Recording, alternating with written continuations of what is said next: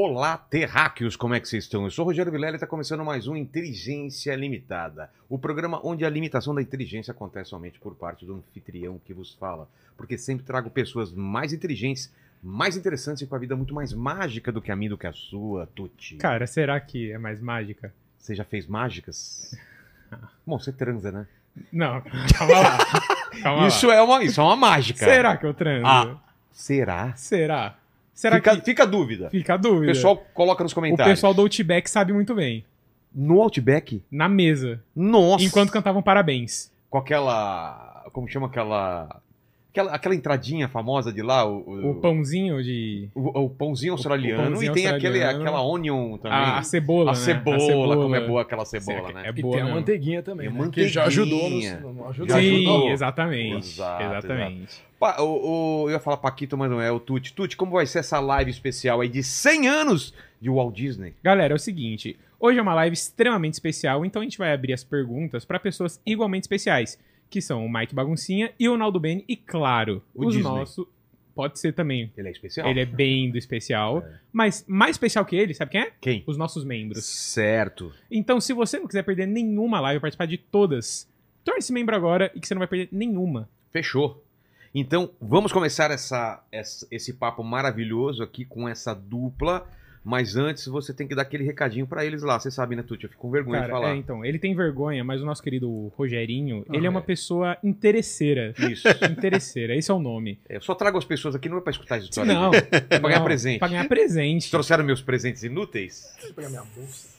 Quem quer começar? O Claudemir, porque eu... Ah, Claudemir. Ah, olha, É um relógio sem pulseira aqui, ó, Lênin. é um relógio sem Olha pulseira, mas tem o Mickey, né? Tem a ver com o Ah, Walt tem Disney. o Mickey, então já vale aqui. Pô, é bonitão, hein? Olha que legal, vamos colocar lá no cenário aqui. Se, o, se ninguém roubar, né? Que o pessoal aqui. É, o pessoal aqui pega. E o teu? Como o assunto era Disney, O cara, Buzz. trouxe um Buzz. Buzz aqui, ó. quem me deu foi uma pessoa muito importante, mas como ela tinha dado já uns três brinquedos, eu falei, acho que um eu vou mandar Quem me deu foi uma pessoa muito importante, mas ela me deu um pé na bunda. Não, não, não, não, é, me não. é morrer, não Ah, é morrer, tá. não é morrer. pô, não é Sabe morrer. aquelas coisas assim, aquela mulher não vale nada, vou Não. jogar tudo fora aqui. ó. Olha que legal aqui. Se meu filho não veio isso aqui, ele vai ficar no cenário. E tem os livros aqui, mas antes da gente falar dos livros, queria que cada um desse as suas credenciais aí pra estar aqui nesse programa especial de, de, de Disney 100 anos. Quem quer começar?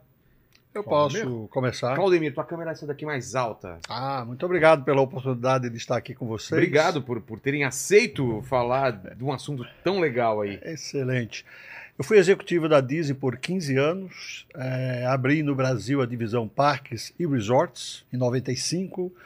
Em 2000 mudei para os Estados Unidos, onde liderei estratégia global de treinamento e fui o único brasileiro a ter dado aulas na prestigiada Universidade Disney.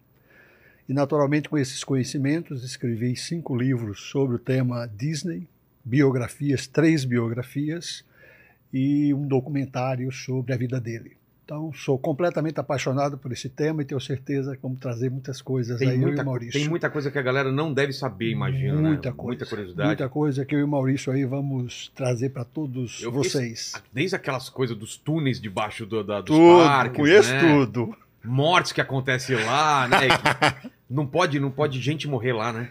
Depois eu quero saber isso daí. Vamos, vamos lá.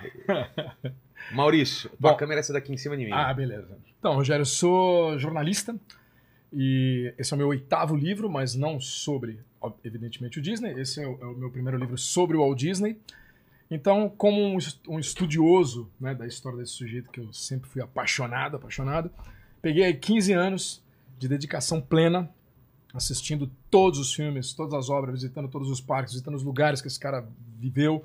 E aí, quando eu achei que estava pronto, era o momento. O que seria o meu primeiro livro acabou se tornando meu oitavo livro. Ah, é? Eu aguardei, é, porque eu aguardei um bom tempo para poder fazer. E aí tá Tem uma, uma pesquisa extensa, extensa. Esse desenho, até curiosamente, você Qual? entrevistou, é do Luciano Cunha, pô, que teve aqui. aqui. Sim. Ele que fez esse desenho para mim e tal. Aqui é o Daniel Ivanascas, também fez E por comigo que a Árvore versão dos. Sonhos? Por causa da Dream and Tree. Que o Flamengo vai ter uma árvore, cara, que, que era a árvore que era a grande paixão do Walt Disney, né? Em Marceline, porque apesar que muita gente confunde, eu vejo muita gente falando, ah, ele nasceu em Marceline. Não, ele nasceu em Chicago. Mas como ele passou boa parte da infância em Marceline, lá tem uma árvore, né? Agora não existe mais, agora é a The Sun of Dream and Tree, é uma outra, porque essa aí acabou sendo destruída por um raio. E aí era uma árvore que era muito importante na vida dele. porque Desde garoto ele ficava muito próximo dessa árvore, enfim, tem uma certa magia Sim. ao redor disso. Então a gente escolheu o nome em função disso. Falei, poxa, eu acho que Árvore dos Sonhos é um nome que define bem Walt Disney, inclusive por ele também, né? Ser uma, uma árvore, digamos assim, de, de forma metafórica, porque os galhos do Walt Disney foram para vários espaços. né? Então você tem, por exemplo, o cinema, você tem o entretenimento, você tem os parques, você tem a, a, a- mecatrônica. Então, assim, são vários elementos. As pessoas geralmente conhecem o Walt Disney pelo Mickey e pelo parque. É. né? E ele é muito maior que isso. Assim, mas muito, muito maior que isso. Então tem muitas coisas Ele que tem esse uma cara fez. importância em várias áreas. Várias áreas, várias áreas. Principalmente, principalmente, assim, isso é inegável, principalmente no cinema.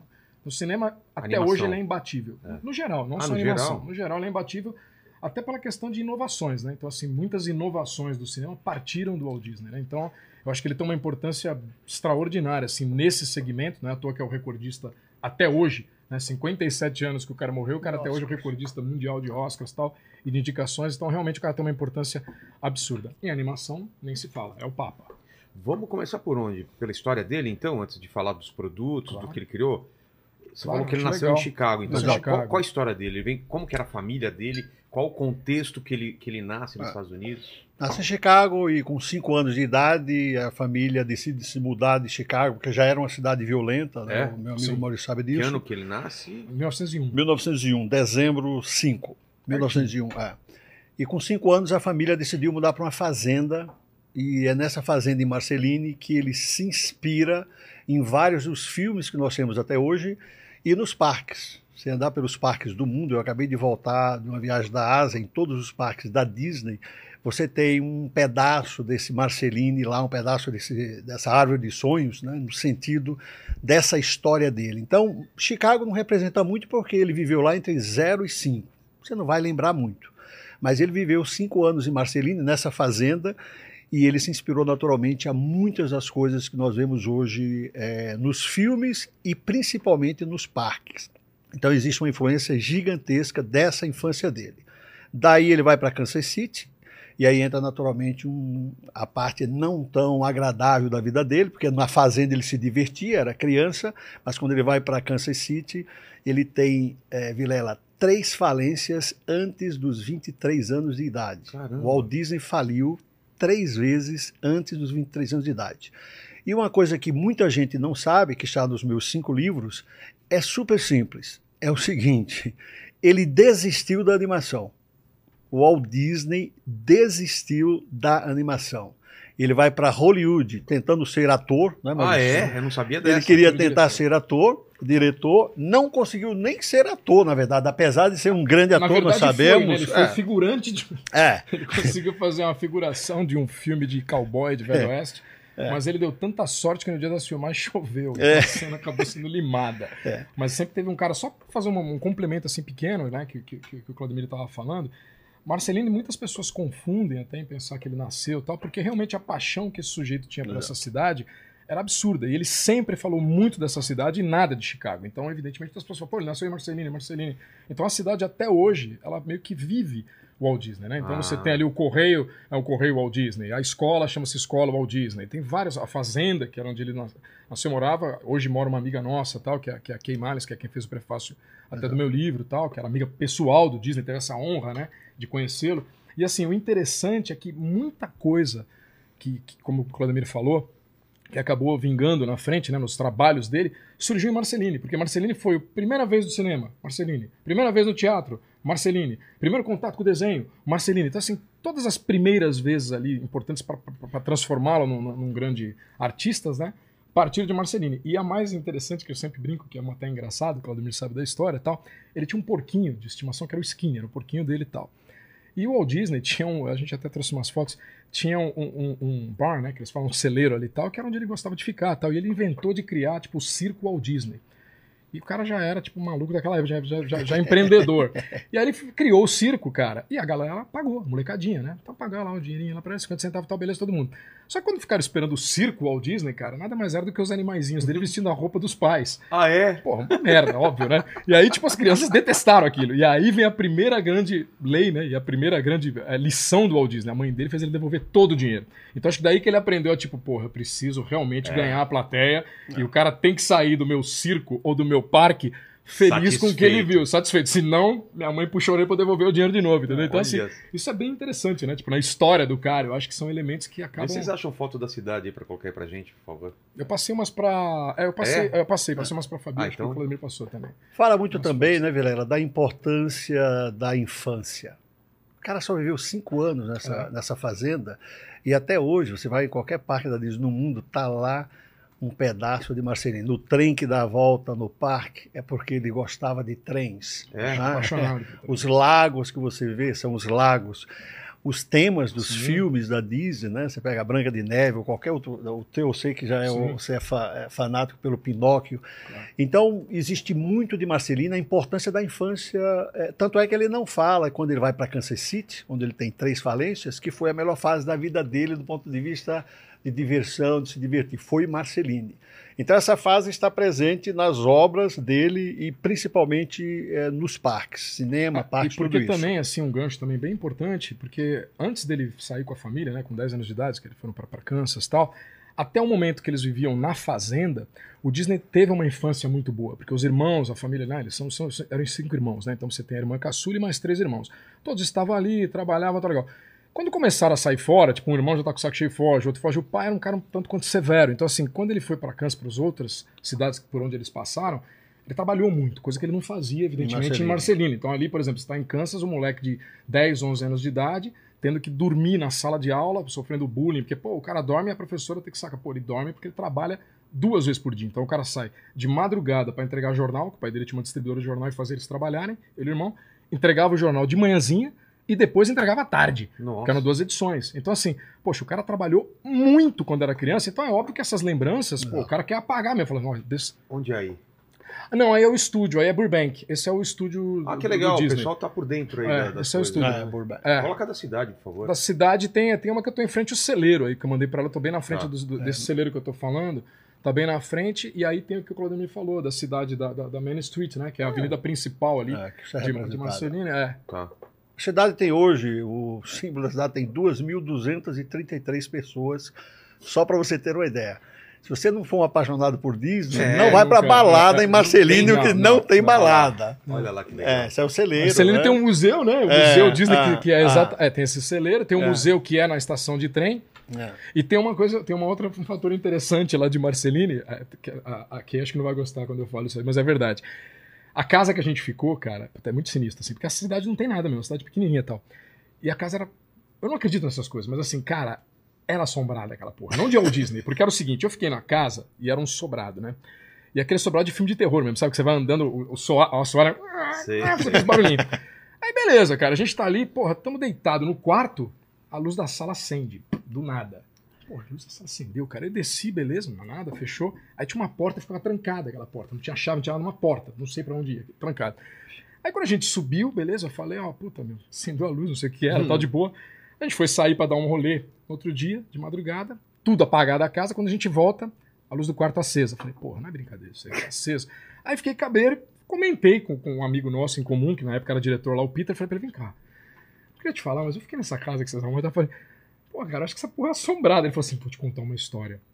Tem um animador da Disney, que, que, o- que, que, o- Claudemir conhece também, que foi pra lá e ficou com o Floyd.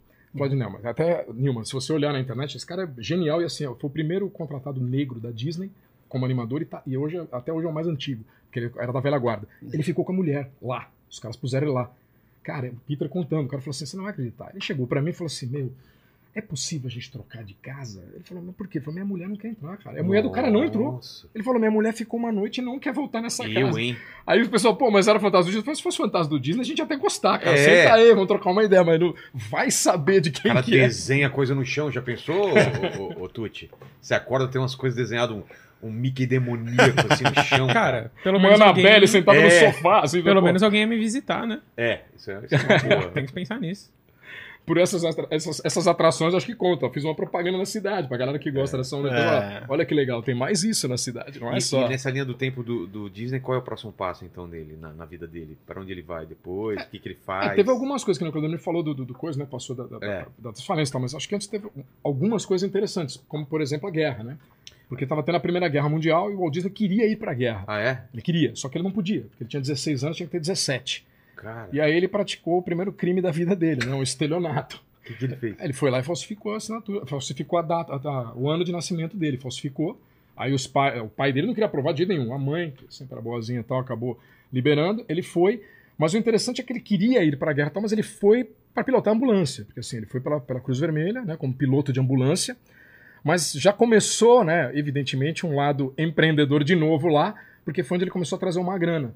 Porque esperto como era, então ele começou a desenhar, os caras ganhavam, por exemplo, soldados lá ganhavam a medalha de honra, não sei o quê. Sei. Acabou a guerra, cara. Não tem medalha pra ninguém. É. Falou, Não tem, pô. Ele e desenhava na jaqueta do cara a medalha e tal. Pô, E vendia. Aí pegavam capacetes, pegavam o capacete, fazia a marca de, de bala no capacete todo desenhado, sujavam de barro e tal e vendia. Aí o cara trazia aquilo lá, tipo, pô, legal, fui pra guerra. É, Tirou uma grana. Dessa grana, já começou a ajudar e aí entra, né? Até nessa parte que o Claudio me comentou e tal.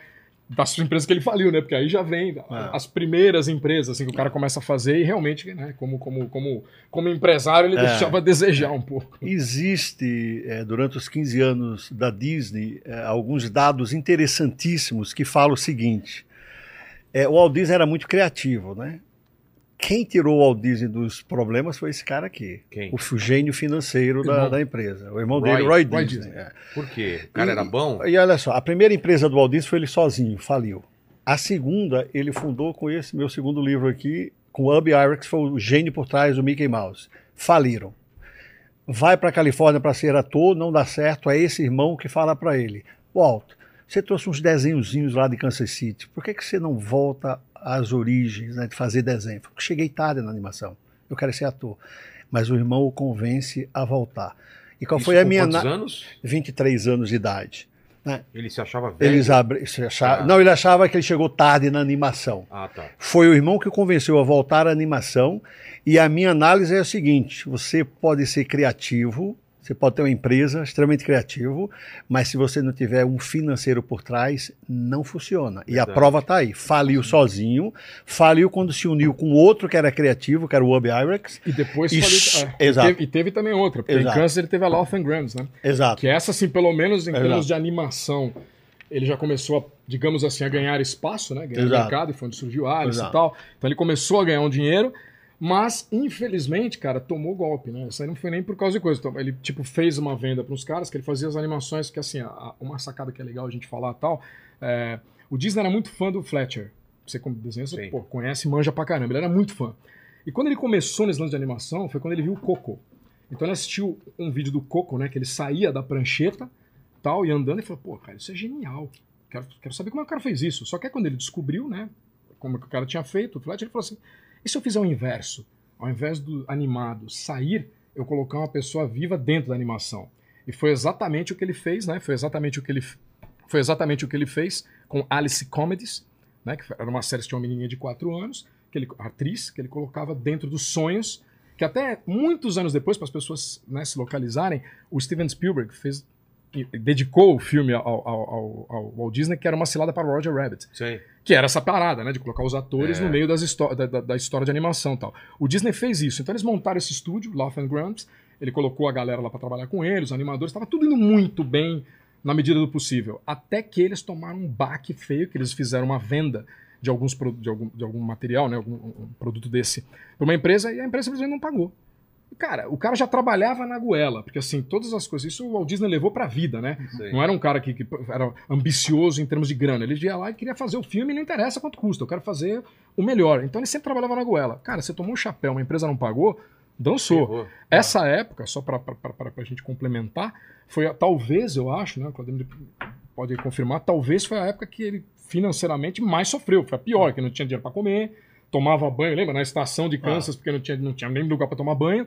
E a esposa do Roy, que o Roy não morava lá, mas a namorada na época morava, chamava ele às vezes para jantar em casa. Fala, cara, larga de ser orgulhoso, vem jantar aqui, porque puta, o cara tá numa merda violenta, né? Que foi, acho que, acho que é onde surgiu a, a ideia de falar, bom, chega, tenho que ir mesmo pra Hollywood e vou tentar a vida lá, né, cara? Tento no cinema, ator, diretor, porque todo mundo sabe, o cara era bom e, e- e um gancho interessante, que por mais que ele não tenha estourado, né, como ator, ele era um grande ator. Isso que era o mais engraçado. Ele era bom ator, cara. Então, pô, o cara fazia. a- Tem, tem aquela história do Chaplin, que é, que é real, que ele fazia os concursos de Chaplin e ele ganhava todos. Então, assim, tipo, o cara é imbatível pra fazer o Chaplin, né? Então, assim, tinha isso. Quando ele foi contar a primeira vez a história da Branca de Neve pros, a- pro- pros animadores, o cara deu um show, cara. O cara contou interpretando todos os personagens do filme, né? Então, acho que tem esse gancho que, que, que é bem importante para cair aonde o Claudemir até falou aqui, né? Por Hollywood, que foi onde o irmão meio que vou lhe salvar. Na verdade, sem o, Di- sem o Roy Disney, eu coloco na Sim. contracapa do livro, eu digo que a Disney não seria nem um conto de fadas. Sério? O Walt Disney passava cheque sem fundo, só para você ter uma ideia. É isso aí. cheque sem fundo era o irmão que corria atrás, dos, aos, ia aos bancos pedir dinheiro emprestado para fazer os sonhos dele. Porque como ele era muito perfeccionista, como Sim. o Maurício bem colocou, ele não se comprometia com qualidade. E talvez aí tenha uma das explicações de por que a Disney é até hoje uma empresa admirável do ponto de vista de eles quererem fazer as coisas de uma forma o mais perfeito possível. Ah, existe um vídeo da, da Frozen de, de Sim, música, sim. né, em várias línguas. e Eu uso isso nos treinamentos e elas falam em várias línguas. Só que os artistas da Disney poderiam economizar colocando só a boca se movendo, aquela música linda, Let It Sei. Go por trás, e ninguém iria perceber absolutamente nada. Só que não é assim que a Disney faz. A Disney vai lá e a boca dela se mexe conforme a língua que ela está cantando. Então a empresa tem esses níveis de detalhes, por isso que chegou aos 100 anos que estamos hoje aqui falando sobre esse tema, exatamente por essa preocupação em melhoria contínua. Sempre. Eu, quando era executivo da empresa, eu lembro, esse é um Sim, exemplo sim. bem legal, quando eu tirava uma nota, Vilela, 9,5, por exemplo. 9,5, pô, uma puta nota, fala É. a verdade. Faz um treinamento para 500 pessoas, líder global de treinamento, nota 9,5, a Disney comemorava. Porra, Claudia, parabéns, excelente. Mas no cantinho ela dizia assim, olhando para a câmera, Claudia, espetacular 9,5. Mas só falta meio. A gente quer o 10 deles. O que, que a gente vai fazer? Ou nós descobrimos por que, que ele ou ela nos deu 9,5, ou vamos perguntar para o Vilela. Vilela, você me deu 9,5, uma nota espetacular. Mas me fala, o que, que faltou para me dar 10? É. E, o, e o cliente fala. Então é uma empresa que está sempre preocupada nessa melhoria contínua e é o que faz a empresa ser centenária. Eu sempre brinco com as pessoas. Tem um amigo que vai, vive em Orlando, né? amigo que chega lá, Claudemir, eu não tive uma experiência tão boa lá no parque esses dias. E realmente a empresa tem problemas como qualquer outra. Mas eu sempre falo, uma empresa centenária não está aí há 100 anos por acaso. É. Existe toda uma metodologia, uma filosofia. Trouxeram até o, o Bob Iger de volta, né? Para resolver os probleminhas que a empresa tinha. É, porque assim, por mais que ela tenha né, essa visão tal, de pô, qualidade. De uns anos pra cá é notório, todo mundo sabe disso, a Disney meio que esculachou, né? Então, falar o português claro. Então, foi o, o atendimento do parque já não era mais o mesmo, então todo mundo sabia que realmente tinha caído muito. E principalmente na área que a Disney sempre dominou, que era cinema, os Exato. caras afundaram. Afundaram. Né? Quando a gente fala assim, poxa, antes a qualidade era realmente impecável. E é verdade, era impecável. Cara, você pega o, sei lá, o Doutor Estranho lá, o- aquelas cenas digitais pavorosas, mas aí você fala, Mas é que bicho, eles começaram a encampar muita coisa. né? Exato! Marvel, o cara não é, tem o que fazer. A partir do momento que os caras compraram Marvel, compraram Star Wars, compraram um monte de É. coisa. Aí vira e fala assim: legal, não basta só comprar. Agora os caras querem fazer tipo 4, 5 filmes de cada um no ano. Exato. Bicho, não segura, não segura. Então a qualidade, automaticamente, ela despenca. Por isso que o Chapek vazou. Cara, foi o pior presidente da história da Disney. O pior. Em 100 anos o cara deveria ter vergonha de falar, cara, eu saí daqui com o troféu do pior presidente que a, que a- que a empresa teve desde a sua fundação. O cara saiu com dois anos, um sujeito que é mandado embora num domingo, na semana de ação de graças. Coisa que Ah. nunca os Estados Unidos faria isso com ninguém. Nenhuma empresa fala, o cara ser mandado embora assim, você já saca, fala, puta, cara, esse cara fez muita cagada, muita cagada. Aí o Bob Iger voltou e agora tá patinando, né, cara? É. Porque tem muita coisa complicada na empresa. Essa semana ele tomou um esporro até Olha que lá, foi. olha que qualidade aí desse olho. Olha lá, na desse olho, olha isso, do- cara. Isso é bizarro, né? Isso é bizarro. O Walt Disney, se não tivesse sido cremado, essa hora tava sapateando no caixão. Nossa, cara. Sapateando. Que você fala assim, velho, como é que o cara fez isso, bicho? Quem aprovou o negócio? E aí você pega, por exemplo, agora eles mudaram a história, né? Porque você viu que o, o Iger já virou e já falou que por esse ano que vai entrar agora, nenhum filme da Marvel. É Só, mesmo? vai, só o Deadpool, nenhum. Foram todos pra 2025. Aquela Branca de Neve, que vai ser pavorosa, todo mundo já sabe que vai ser um flop, também pra 2025. Por quê? O cara tirou o pé. Os caras falam, pô, mas ele tirou o pé porque realmente ele entendeu? Não, cara, porque simplesmente o Nelson Petzold, lá, o acionista mais pica, falou: irmão, chega. É. Você quer fazer gracinha? Você quer fazer. Você quer seguir uma agenda? Monta uma ONG. Ah. Beleza. Empresa não dá, irmão. Com esses prejuízos Tem que que a gente tá tendo. Cara, só prejuízo, bicho. Você pega esse último filme deles aí, as Marvels. Foi ma... Pior prejuízo da história da Disney. Em 100 anos. Nem o Caldeirão Mágico teve um prejuízo tão grande quanto esse. Então, assim, cara, os caras estão tipo assim, né? Você- se você pensa, o Vladimir falou bem, você pega o Frozen, mesmo dessa linhagem Disney, Pixar e tal, foi o último grande filme, cara. Grande filme mesmo, goste ou não goste, mas a verdade é, foi o último grande filme. De lá pra cá, nenhum filme comoveu o público, por exemplo, como comoveu Frozen e como comoveu os que vieram por atrás. Nenhum. Você vê fala É. assim, se tinha um filme de animação que, puta, comoveu todo mundo, o cara fala, ah, sei lá, o Mundo Estranho. Acho que não, né? né? Não tem Nem como. tô lembrando Nem- qual é esse mundo estranho. Mundo Estranho foi o que eles fizeram esse último aqui, que é a pior nota, que acabaram descobrindo que tinha uma gambiarra, né? Porque o filme tava com uma nota péssima de público no Rotten Tomatoes e uma nota boa de crítica. E aí mais uma pista pra Disney. Os caras foram descobrir que os caras estavam supostamente sendo comprados pra falar bem. Óbvio, Ah, porque tá. o filme é pavoroso, um filme que não tem história, e aí a Disney usa aquele elemento. Ah, mas eu acho que é preconceito porque o personagem era gay. Cara, isso não tem nada a ver uma É. coisa com outra. Teve o, o Walt Disney vivo fez um filme lá do, do, do Reluctant Dragon. Uhum. Porra, cara. O Walt Disney fez, não foi ninguém, foi ele. O dragão era gay. É. E ninguém ligou pra isso, ninguém deu a mínima pra isso. Não então, é assim, o problema. não é né? o problema. O problema é que o filme é ruim. Fala, cara, se você fez um filme ruim, não interessa se os personagens é gay, se os personagens é. Não interessa, o filme é ruim, cara. Você podia colocar lá qualquer pessoa que você lá, quisesse. Olha lá, esse aí. Porque eles juntaram um monte de clichê, né? Então eles falaram assim, pô, tá legal, vamos colocar. Goonies, parece Goonies. Essa- ah, o cartaz é, Goonies chupinhado. total. Aí eles falaram, bom, vamos colocar um, um- O protagonista tem que ser gay. O cachorro, na verdade, você viu? O cachorro é, é- é deficiente, né? Porque ele só tem três patinhas. A mãe, ela é a, a dominadora do lar. O pai é o covardão bobão. Então, assim, tipo, os caras foram catando todos os clichês da agenda. Vamos lá, vamos seguir tudo eles. Beleza, só que esqueceram o principal, a história. Eles juntaram tanta coisa, o cara falou, legal, e agora o que nós fazemos com a turma toda? É. Ah, não sei, agora a gente bota aí, vamos ver o que, que vai dar essa porra. E deu no que deu, cara, fiasco. Então eu acho que nesse sentido, voltando, né, pra tratar isso que a gente tava falando, cara, a Disney sempre foi muito forte, sabe, cara, em, em investir mesmo, cara, em qualidade. O Walt Disney perdia a grana, mas a coisa tinha que sair com a máxima qualidade. Jamais sairia um filme nessa pegada, o cara fala, não, é melhor limar, não sai, não põe, entendeu? Tira daqui. Então eu acredito que Ah. vai, a Disney vai voltar a ser o que era. O Walt. Disney, por exemplo, era contra sequências. Uhum. Ah, é? É, totalmente contra sequência. E o racional dele era interessantíssimo. Ele dizia o seguinte: como que uma empresa que é totalmente voltada para criatividade não tem criatividade para criar um novo filme? Exato.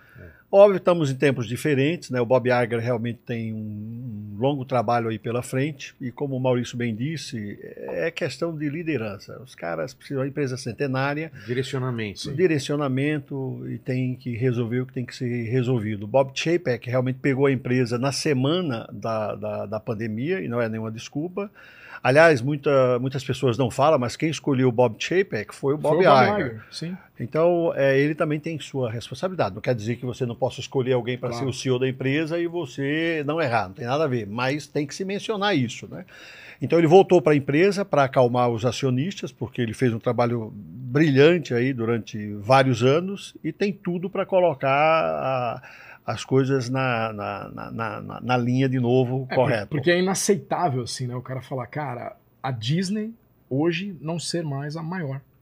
Porque se você virar e falar, pô, o cara fala assim, né? No começo a desculpa que eles davam era, ah, o pessoal não tá indo pro cinema, porque mesmo depois da pandemia ninguém tá indo. Aí os caras lançam Mario Bros, puf, explode. Aí os caras lançam a Barbie, puf, explode. Aí Então, os caras o lançam Top Gun, é- puf, explode. Fala, o problema é só com vocês? A pandemia só funciona pra vocês? Porque tá todo mundo indo no cinema, só vocês que não entenderam ainda. Então, assim, a questão é uma é qualidade mesmo. Falar, vocês estão pecando nisso. Então, assim, não tem. Ou, ah, pô, é impossível fazer um filme hoje. Cara, acho que Mario Bros. ou então a galera da DreamWorks. Pô, você pega o Gato de Botas 2, cara. É. Bateu todos os filmes da Disney lançados ultimamente. Então você fala assim, cara, tá tá faltando acontecendo? exatamente criatividade, gente Até a criativa. Pixar tá, Tá ruim. tá ruim. Que Mas é a Pixar tem uma explicação clara, né? Foi É? quando o John Lester vazou, né? O cara era gênio, o cara é fundador da Pixar e o grande gênio da marca. Pô, Toy Story, é, Formiguinhas, não, o Vida de Inseto, que é parecido. Inseto. Vida de Inseto, é, puta, carros, monstros, tudo do cara. O cara é um baita gênio. Aí os caras mandam o cara embora porque supostamente, né, a acusação é que ele abraçava demais as pessoas. Você fala, pô, como que é assim? O cara é demitido porque o cara abraça demais as pessoas. Não sei se você chegou a ver, ou foi aqui pra você, o Garcia. Não, acho que foi o ponto, cara. O Garcia Júnior, que é dublador, ele deu uma entrevista falando sobre isso, porque ele é dublador, né? E ele conheceu o John Lester. Ele falou, cara, eu conheci ele pessoalmente. O cara me deu um abraço que eu fiquei sem graça, mas abraço de. Você o cara, é o cara é legal, cara. Não era um abraço sexual. Ele falou, até porque o cara nem é homossexual. O cara é casado, não tem nada a ver. E o cara me abraçou e falou: Eu não me incomodei. Porque a gente brasileiro, a gente tem essa mesmo. Vai lá, Sim. abraça. O americano já é mais afastado. Mas, puta, pra mandar o cara embora. Mandar o cara embora. Você fala assim: Como é que você tira o maior gênio da tua empresa e fala assim: ó, Tchau, não queremos mais você aqui. Aí você tá vendo o que tá acontecendo. A Pixar, depois que o cara saiu, fala um filme que saiu da Pixar que fala assim: Foi pra aquele nível. Nenhum. Nenhum. Zero. Mas nenhum. vamos, vamos, vamos nessa. O que, que mudou? Você falou que o irmão dele ajudou a, Aham. a criar a empresa que só falia, ele tinha altos insucessos, mas o que, que muda? É a criação do Mickey? O É que que- isso. É uma boa, excelente pergunta. É, Walt Disney, ou seja, um visionário absolutamente extraordinário na área de, de inovação. Então, o primeiro desenho animado com som sincronizado, som sincronizado, foi do Walt Disney Steamboat Willie. Depois ele veio e fez o primeiro desenho a cores, Trees and Flowers. E aí, meu, vem Aliás, a ideia de Branca, Oscar, né? primeiro Oscar, primeiro Oscar da é, história. primeiro Oscar da história. De curta. Já era muito bom? Porra, o cara, meu, o cara, imagina o seguinte, na época, 1937, vamos voltar quatro anos antes, Branca de Neve, o cara, primeiro que ele chegava com a ideia do- de fazer algo que era totalmente fora da curva e o irmão ficava desesperado porque quanto a ideia era o seguinte, quanto mais feliz o Walt Disney chegava com a ideia, mais Infeliz. infeliz ficava o Roy porque ele sabia que precisava de dinheiro. Mais cabelo ele perdia. Mais né? Cabelo ele fim perdia. ficou sem nada. Exatamente. Então, primeiro com som sincronizado fizeram, é, foi um sucesso, mas não, não deu dinheiro por todo o investimento. O, o Walt Disney volta pro irmão e fala que quer fazer então o primeiro agora a, a cores, Tree and Flowers. Aí o irmão fica desesperado, né? Para piorar a situação, você deve saber Sim, dessa claro. história, Era muito caro o quê? Trees and ele, ele trabalha Não, com na verdade, pessoas assim, era não, um algo novo, né? Algo totalmente Na verdade, novo. você tem uma equipe, por exemplo, para o cara fazer esse tipo de coisa. Então, assim, a gente acabou na parte lá que eu falei que ele estava indo para Hollywood, e tal, mas ele fazia já a animação que era da Alice Comedies. Quando eles montaram a Disney, eles estavam trabalhando ainda com a Alice Comedy e antes, um pouquinho antes dessa história do, do, do- do Mickey e tal, ele criou o Oswald, o coelho, Tá. né? Então ele criou, foi Tem antes. essa imagem do Oswald. Do Oswald, bota o Oswald Coelho, você vai achar. Ele criou Essa o é Oswald. interessante. É, ele criou o Oswald. Cara, e o Oswald foi um sucesso tremendo. Por quê? Porque os caras estavam trabalhando com a Alice Comedy, e aí a distribuidora falou pra ele: bicho, eu tô trabalhando com o gato Félix e tá bombando. Ah, o Gato Félix tinha explodido, né? Tinha explodido. Por que, que você não faz algo parecido tal? Legal, o cara catou a figura do Félix, se você olhar ali é um Félix orelhudo, é uma coisa, catou, falou, beleza, vamos fazer isso aqui. E começou a bombar aquilo, começou a dar certo. Só que é o seguinte, quando começou a dar certo e começou a entrar uma grana, lembre-se que sempre o cara trabalhava... Isso daí. É isso Esse aí. aí, exatamente. É isso aí. Esse aí. Tá. E aí sempre o cara trabalhava na goela. Sempre na goela. Por causa disso. Você perguntou, pô, mas quanto gastava? Cara, animação era um, pro- era um produto caro. Acetato, Porque ele tinha que ter... Não, e os caras, ô, Rogério, os caras faziam na mão, cara. Então, é, assim, é mão. muito trampo, bicho. Muito trampo. Então, o cara fazer um desenho de 3 minutos, Nossa, pô, são 750 mil é, é, folhas, entendeu? Desenhos. Então, assim, dava um puta trampo. E aí, beleza, eles trabalhando na goela com o Oswald, dando certo. De repente, o contrato ia terminar, ele falou, beleza, eu vou para Nova York e vou renegociar esse contrato com os caras. Só quando ele chegou, a Margaret, que era a, a distribuidora, casou com um cara que era um puta malha e não ia nem um pouco a cara do Walt Disney. Quando o Walt Disney chegou lá para negociar, o cara falou, não, não tem mais negócio. A partir de agora, você não vai trabalhar mais e o Oswald quem vai fazer é a gente. E detalhe, com a tua equipe. Mas como quê? assim? Ele falou, pô, você tá louco? Aí o cara falou, não, sim, o contrato. Além de não saber gastar dinheiro, ele também não sabia ler. Porque ele lia os Ah. contratos, depois que o irmão... Ele leu o contrato, esqueceu da cláusula que o personagem pertencia à Universal, não a ele, Cara, não ao estúdio. E os funcionários dele, cara, os caras foram lá e falaram o seguinte, acabou, não tem mais Disney. Você quer continuar trabalhando? Você vai trabalhar pra nós. A galera vazou, foi trabalhar com os caras. Ele voltou puto e o único cara que ficou ao lado dele, que até É, o, aqui, foi o Arx. Foi o único cara que ficou ao lado do Disney e falou: não, vamos ficar junto nessa porra, vamos ver o que, que dá. E daí surgiu a ideia, exatamente, do Mickey de falar: bom, precisamos criar um personagem nosso, que a gente não assine com ninguém, e ver o que, que dá. E o outro personagem aconteceu o quê? Chegou a fazer alguma coisa? Várias coisas, porque Ah, ele é? ficou. É, quem cuidou da direção dele foi o Walter Lantz, que depois fez o pica-pau. Pica-pau. Ah, é? É, porque ficou. Cara, a história é bárbara, porque ficou um tempão lá com a, com a- com a- Universal fazendo, e depois, por uma ironia do destino, hoje ele voltou pra Disney, né? Ah, é mesmo? É, porque os caras acabaram negociando. Como a Disney tem a ESPN, os caras queriam um locutor era da- da- dos esportes e tal, os caras falaram, beleza, a gente negocia, então vocês me dão o Oswald. Fechou, passaram o Oswald. Mas só por uma questão disso, É, tipo assim, é. vamos manter a tradição, entendeu? Tipo, é do Disney, vai ficar aqui. É. Porque eles nem utilizam muito. Se olhar, eu acho que poderia até utilizar mais, assim. Então eles nem utilizam, mas tudo bem, tá ali, vende bonequinho. É o Sei. que interessa. O grande É, eu vi- business da Disney é vender Agora boneco, na né? Ásia eu vi ele por todos os lados. Porque lá era mais forte, É, você sabia? Que a é, Disney só é. quis comprar exatamente por É. isso. A Disney só teve o interesse em Ah.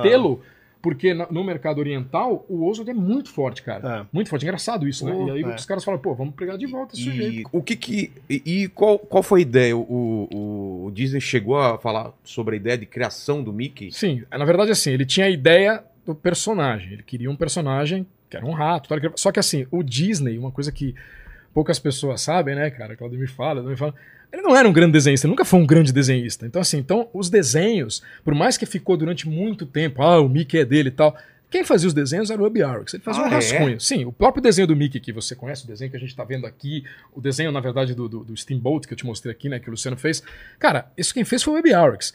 Antigamente, a Disney escondia isso. Hoje não, porque se você for no Museu de São Francisco, olha lá, isso aqui, ó, tá exposto lá no Museu de São Francisco hoje. Esse é a- boa. a primeira versão? Primeira do- versão. do- É, eles fazendo, ele fez um guardanapo, cara, fazendo os mas isso aqui tudo quem fez foi o Ub, então tá lá. Ah, Hoje eles, antigamente, parece que a família não aceitavam isso, né? Então assim, não, é ele que fez.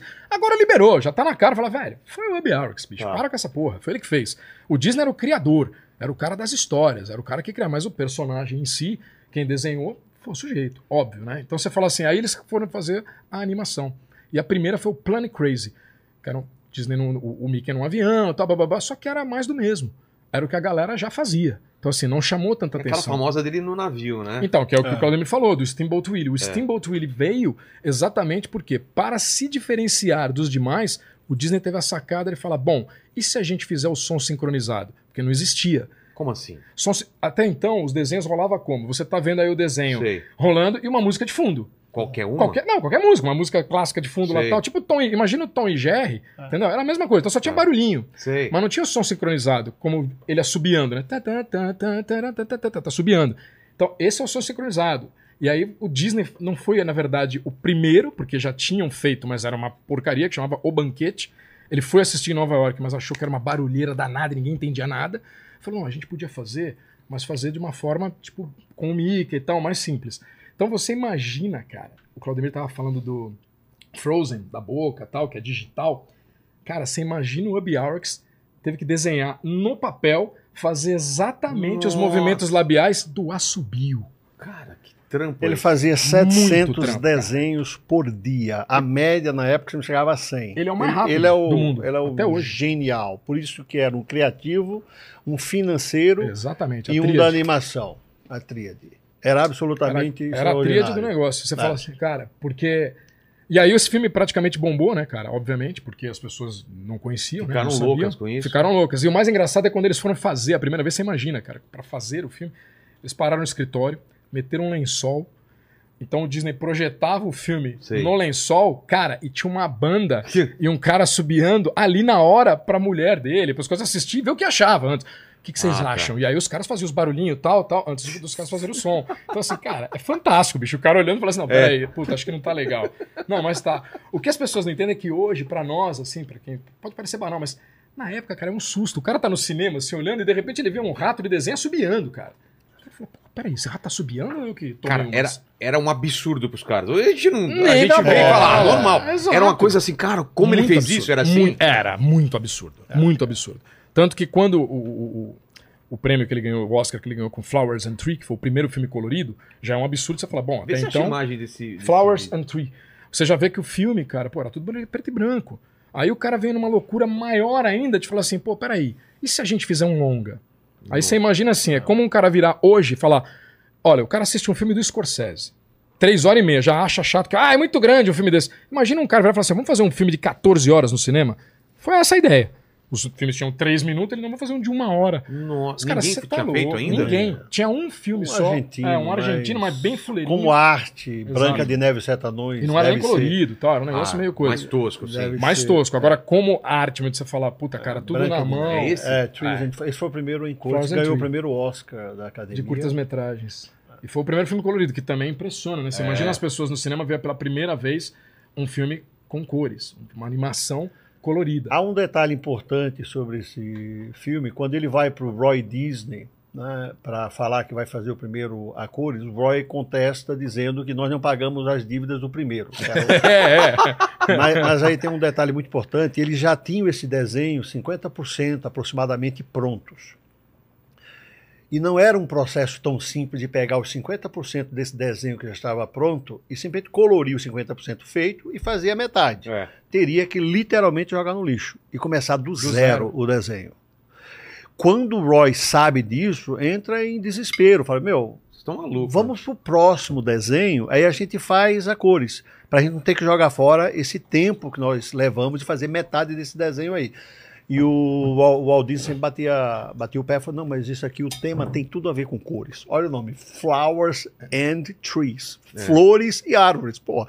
Então ele foi em frente e foi o primeiro Oscar da, Da da academia. academia. E o interessante é que isso que a gente tá falando é 32, né? E o Mickey, esse Steamboat Willie, 28, 1928. Em 1929, quando eu falo de todas as invenções do Disney que as pessoas acabam nem mencionando, mas foram criações dele, uma que eu acho bem interessante é o videoclipe. O cara fala, como assim ele inventou o videoclipe? É. Você fala, todos os desenhos, antigamente, eles eram feitos. Você faz o desenho e depois você põe a música. É. Um dia, esse cara tava lá, louco como sempre, falou: se a gente fizer o inverso, o Carl Sterling, que é o cara que fazia as músicas da, da- da Warner Brothers lá, do, do, do Pernalonga, etc. E se a gente fizer diferente? Você faz a música e eu vou fazer um desenho em cima da sua música. O que, que é isso? Videoclipe. Você É. pega a música e você vai pôr as imagens em cima daquela música. Até então também nunca ninguém tinha feito isso. E aí ele fez o Skeleto Dance, que é a dança dos esqueletos. Cara, pra variar também, bombou, obviamente, e foi o primeiro da, da, da Silly Symphonies, né? Que foi a série que ele fez de desenhos que depois ficou muito conhecida em 1934, quando ele explodiu de, de uma vez, que foi com os Três Porquinhos. Isso tudo eu tô te falando antes de Brinca de Neve. pra Você vê como o cara já era gigante. Branca de Neve. Então, assim, os Três Porquinhos, pra você ter uma ideia, cara, os caras pegaram bem no período de depressão americana. E a música, Quem Tem Medo do Lobo Mal, tipo, explodiu no, no- no- no- nos Estados Unidos todo. Então, assim, todos os lugares tocavam essa música. Porque eles diziam que o lobo mal era como se fosse a depressão. Sei. E os caras, né? O trabalhador ali, quem tem medo do lobo mal, quem tem medo da depressão. E esse filme foi um grande sucesso e foi a única tentativa dele de fazer, que o Claudemir muito bem citou, que ele não fazia é, continuações, ele nunca gostou. E o- os Três Porquinhos foi o único, os Três Porquinhos foi o que ele tentou fazer. E fez duas continuações e foram um fiasco. Então, assim, depois ele nunca mais quis fazer mesmo e não- morreu sem fazer continuação de nada. Olha. Esse Skeleton foi a música primeiro e eles Exatamente. Eles fizeram a música e depois colocaram as imagens em cima da música. Sensacional isso aí, cara. Por isso que eu te falo, para nós hoje pode parecer boçal, porque você tá vendo. É. Mas se você pensar em quase 100 anos atrás, estamos falando de 29, Você não vai entender Pô, uma cara, obra exato. sem voltar no Mas tempo. essas coisas, eles passavam o quê? No cinema? e cinema, e cinema, cobrava ingresso? cinema, cobrava ingresso. Retornava Antes do filme. o investimento ou não? Eles compravam, né? Na verdade, era, era- você tinha um serviço Você assim. alugava? Não, não. O- a produtora vai passar, sei lá, o cara vai passar um Mágico de Oz. Tá. Então, automaticamente, o dono do cinema tal, o cara comprava aqueles filmes. Era uma empresa de publicidade. O cara vai lá e fala: beleza, vou comprar esses filmes aqui e vou passar. Então ganhava uma grana. Só que era uma grana que sempre ficava enforcada, por quê?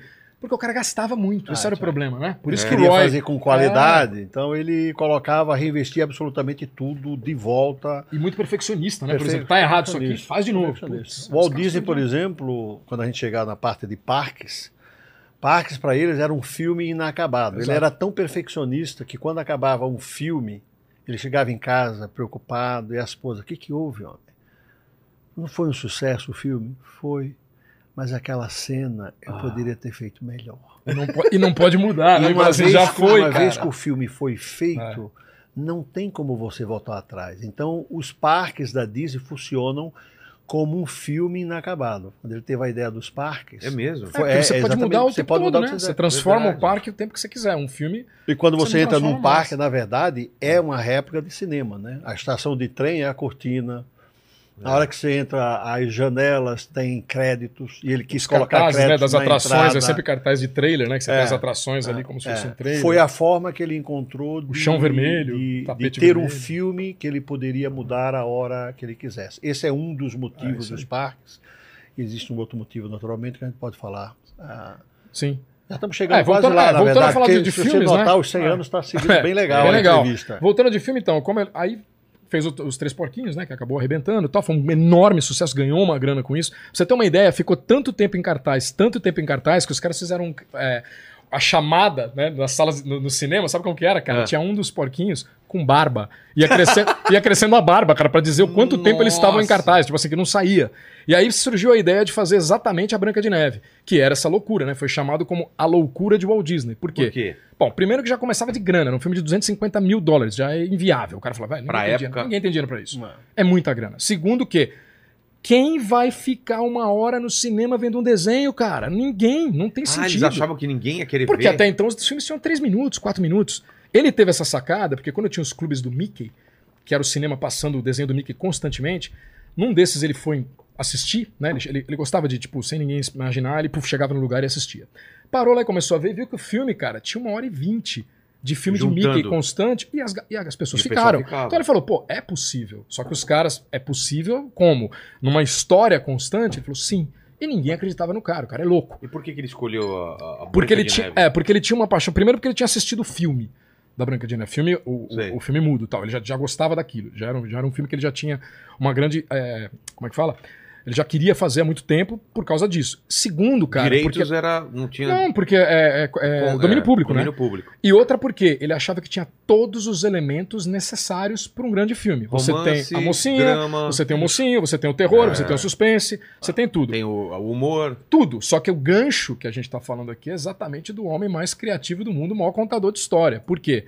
Se você lê a Branca de Neve, pô, eu tive que ler, evidentemente, todos eles, todos os, os originais. Cara, é praticamente um- uma história de terror. Não, terror. Terror, cara. E os anões são insignificantes. Os anões Ah, não é? têm nem Não nome. tem importância Nada, na são história? insignificantes, nem nome eles têm. Ah, é. E o Disney falou: não, cara, meus anões vão ter nomes. E ele tem lá uma planilha com 200 nomes que ele criou para escolher os principais e cada nomezinho, beleza, Uma a gente vai fazer a característica, do personagem e tal. E legal. Pô, nisso ele foi convencendo o irmão, que era o principal, falou: preciso do dinheiro. O dinheiro. E aí o irmão falou: dinheiro. bom, você tem que convencer a galera, porque os caras vão trabalhar muito, muito pra ganhar pouco. Muito vão trabalhar. A gente tá falando aqui em 2 milhões de sketch, cara. É coisa pra cacete. Você fala assim, como é que o cara vai fazer? Ele falou, beleza, marcou no final da tarde no estúdio, falou, ó, todo mundo no final da tarde tem uma reunião hoje e tal. Os caras, ih, meu, deu merda. Já todo mundo com medo, todo mundo preocupado e tal. Entram na sala, tá o cara parado em cima do palco, luz em cima dele, e falou, vou contar uma história pra vocês. Bicho, o cara contou simplesmente Branca de Neve inteira, do começo ao fim, interpretando todos os personagens. todos. Quando acabou, a galera. Aí ele falou: beleza, ganhei quem tinha que ganhar. Tamo junto, vamos fazer essa parada? Vamos, fizeram. De 250 mil, nós já estamos falando aqui um milhão e meio. Já, o Roy já, mano, pedindo uma maçã. Me dá uma maçã envenenada, pelo amor de Deus, velho, pra acabar essa porra. Desesperado. Cara, beleza, o filme puf, saiu, pra gente dar um jump aí. Saiu o filme legal, os caras foram estrear no teatro chinês. Charlie Chaplin, amigo pessoal do Walt Disney, presente. Aliás, foi um dos poucos caras que sempre deu uma força ele nesse sentido, porque todo mundo. O, o Chaplin tinha o Night eh, Artists, que era a produtora, e ele distribuiu os filmes do Disney. E o a United não queria distribuir Branca de Neve, porque Branca de Neve falou: ninguém vai ver essa porra, velho. Ninguém vai assistir isso. Sério, o pessoal não acreditava. Não, que- não acreditava. Cara, o Chaplin, como era diretor, né, chairman, conseguiu convencer os caras a liberar o Disney sem multa, sem porra nenhuma, e ele foi pra RKO, que acreditou na ideia. Mas o Chaplin estava lá no dia pra assistir, a galera tá assistindo. Cara, o Walt Disney fecha lá, apaga as luzes, puta, vai começar o filme, artista pra caramba, Hollywood em peso ali assistindo. O cara do lado da mulher dele ali tremendo, falou, bom, ferrou, né, Ou a cara? gente estoura, ou, Ou a gente vai à quebra, falência, quebra, falência, quebra. casa penhorada, tudo. É mesmo? Verdade, aí assim, Sim. cara, vamos Nossa. perder tudo. E a mulher não relaxa. Aí começa o primeiro drama do cara falar assim: até então, ninguém viu um ser humano animado. Era só bichinho. É. Puta, será que os mais- caras vão acreditar na minha Branca de Neve? Já começa daí. Beleza, começa o filme, a galera quietinha, passou 10 minutos, 15 minutos, ele falou: ninguém foi embora, já É. estamos bem. Tá legal, tá tudo bem. Beleza, cara. Puta, aí entre os anões, começa um rindo aqui, outro gargalhando ali, ele. Pelo menos os anões já ganhou a galera e todo mundo tá rindo. Aí vem a parte difícil. Bom, fazer rir é fácil. Será que eu vou fazer os caras chorar agora? Puta, ó um spoiler pra galera aí. Branca de Neve morre no final. Nossa! pra quem nunca viu. Branca de Neve morre, vou contar pra vocês. Aí, tipo, o final da cena, ele falou assim: puta, meu, será que vão chorar na cena da morte? Cara, Branca de Neve ali e o bichinho tremendo na mão da Lila, da mulher dele e tal. Ele falou: e agora? Cara, todo mundo calado, o cinema parado, o cara tremendo, de repente. Puta, nego chorando, o cara agarrou, o cara apertou o braço da mulher e falou assim: Meu, vencemos. Porque assim, porra, e venceu. é. O filme já de cara, oito pau. Então gastamos um milhão e meio, oito milhões. Já vamos comprar um estúdio em Burbank. cara, mas assim, poderia. Você falou muito bem. Poderia ter dado errado, cara. É. Uhum. Poderia ter dado errado e a gente não tava aqui, ó. Nem eu, nem o Claudemir. Nada fala desse cara. Se dado não errado. fosse Branca de Neve a dar certo, nada depois viria. Não. Na verdade, os parques, eh, eles são consequências do sucesso de Branca de Neve. Aliás, o Roy Disney volta na... O Walt Disney volta algumas vezes na sala do Roy para dizer assim, aí, pagamos as contas? Cutucado. Pagamos agora, cutucava bastante. né? Então, o 1900 e década de 30 é a mesma década que ele, já famoso, conhecido, levava as duas filhas para passear nos parques que existiam na época.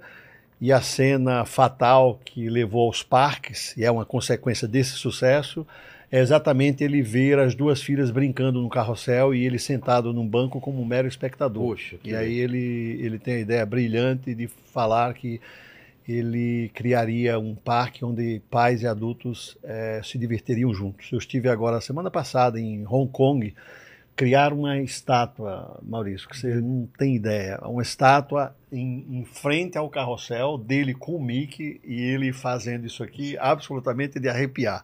Essa parte do legado da empresa.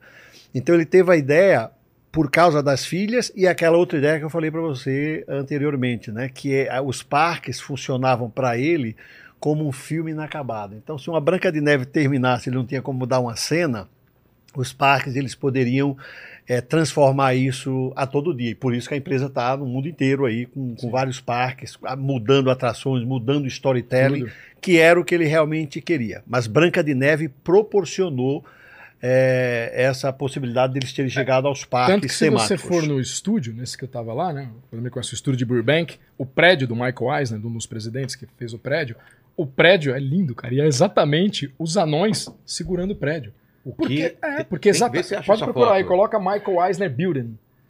São os anões segurando o prédio, É, porque isso é sensacional. eles, eles- os caras alegam o quê? Pô, quem levantou esse estúdio foram os anões, cara. Então, assim, tipo, os anões, porque o, o Michael Eisner, né, do, do, dos CEOs da empresa, era o mais próximo, mais próximo não de conhecimento, porque evidentemente ele não conheceu o Walt Disney, eu digo mais próximo de trabalho ao Walt Disney. O cara que chegou mais perto do Walt Disney foi ele, porque era um cara criativo, um cara que adorava aparecer igual ao Disney, então ele tá sempre com os bonecos, tá sempre com os personagens, tava sempre com coisa.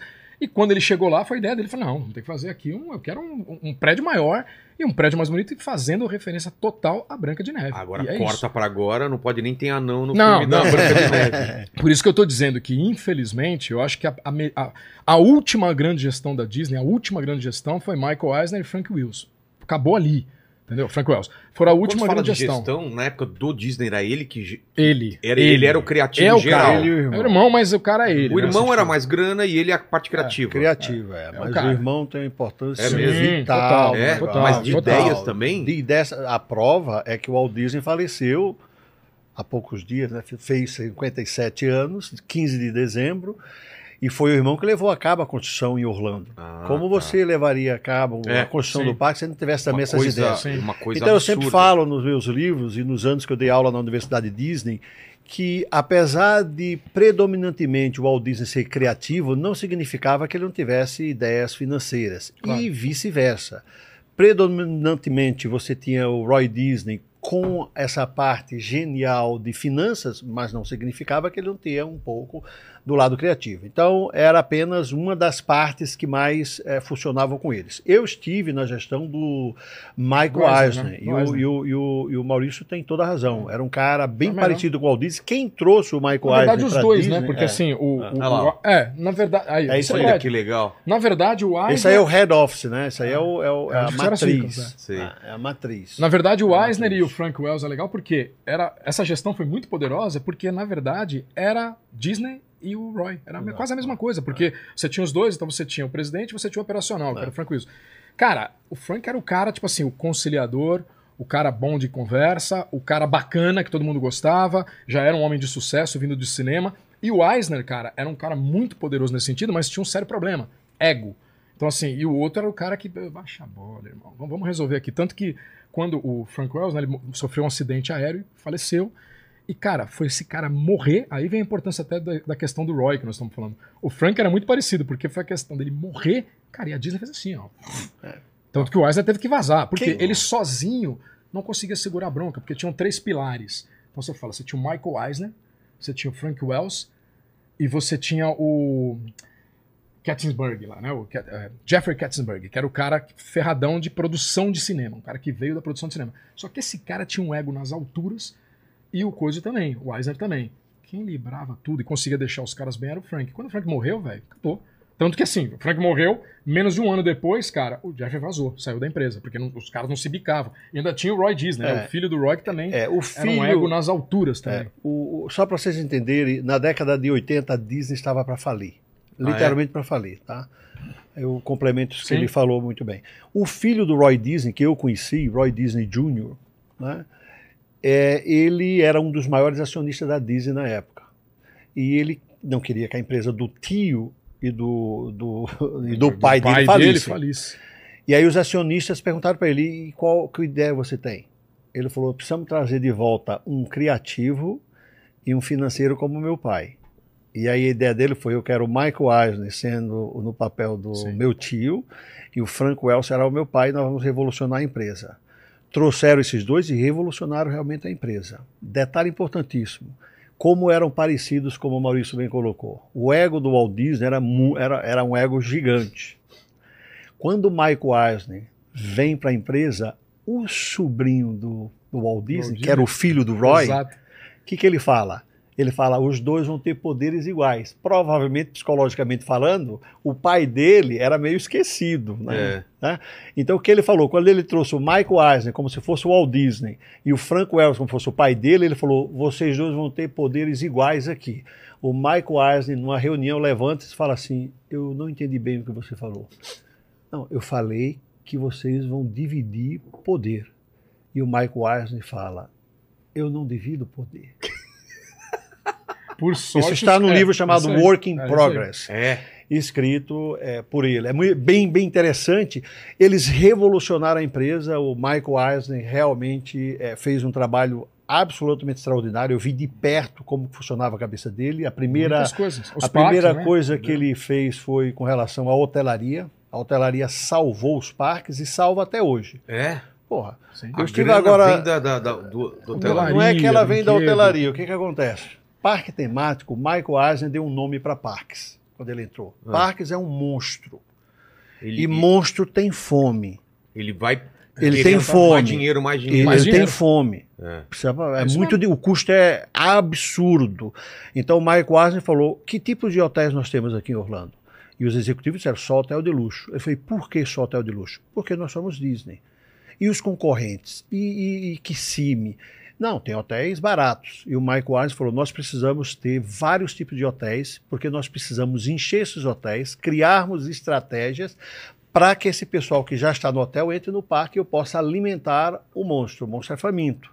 Né? Parque Mas a temático. ideia era, era trazer o pessoal que estava em outros hotéis para o parque ou, Também. ou, ou quem estava no parque utilizar os hotéis do, da As Disney. duas coisas. As duas As coisas. duas encher os hotéis da Disney. A Disney tem lá entre hotéis da Disney e dos, né, dos, Dos arredores? dos parceiros, da Di- dentro da propriedade. Ah, dentro da A propriedade. Disney tem aproximadamente 80 mil quartos de hotéis. Só pra você ter uma ideia de tamanho, Cara, a Disney hoje 80 são mil duas quartos. ilhas de Manhattan, cara. Duas ilhas de Manhattan. É. É, é o estado de São Francisco. De, de- de- São Francisco. É- é- Até São Francisco, hoje da utilizaram Califórnia. 33%. Cara, é gigante. ah, dá para crescer muito Cidade mais. Francisco. É gigante. 33% Será que tem aproximadamente. um mapa que mostra isso, Ah, a, a ocupação colocar-. O que, que eles colocam? Eles não falam muito sobre isso, né? Porque, em geral, quando alguém fala, por exemplo, sobre valores de uma montanha russa, as empresas Sim. não divulgam É isso, isso né?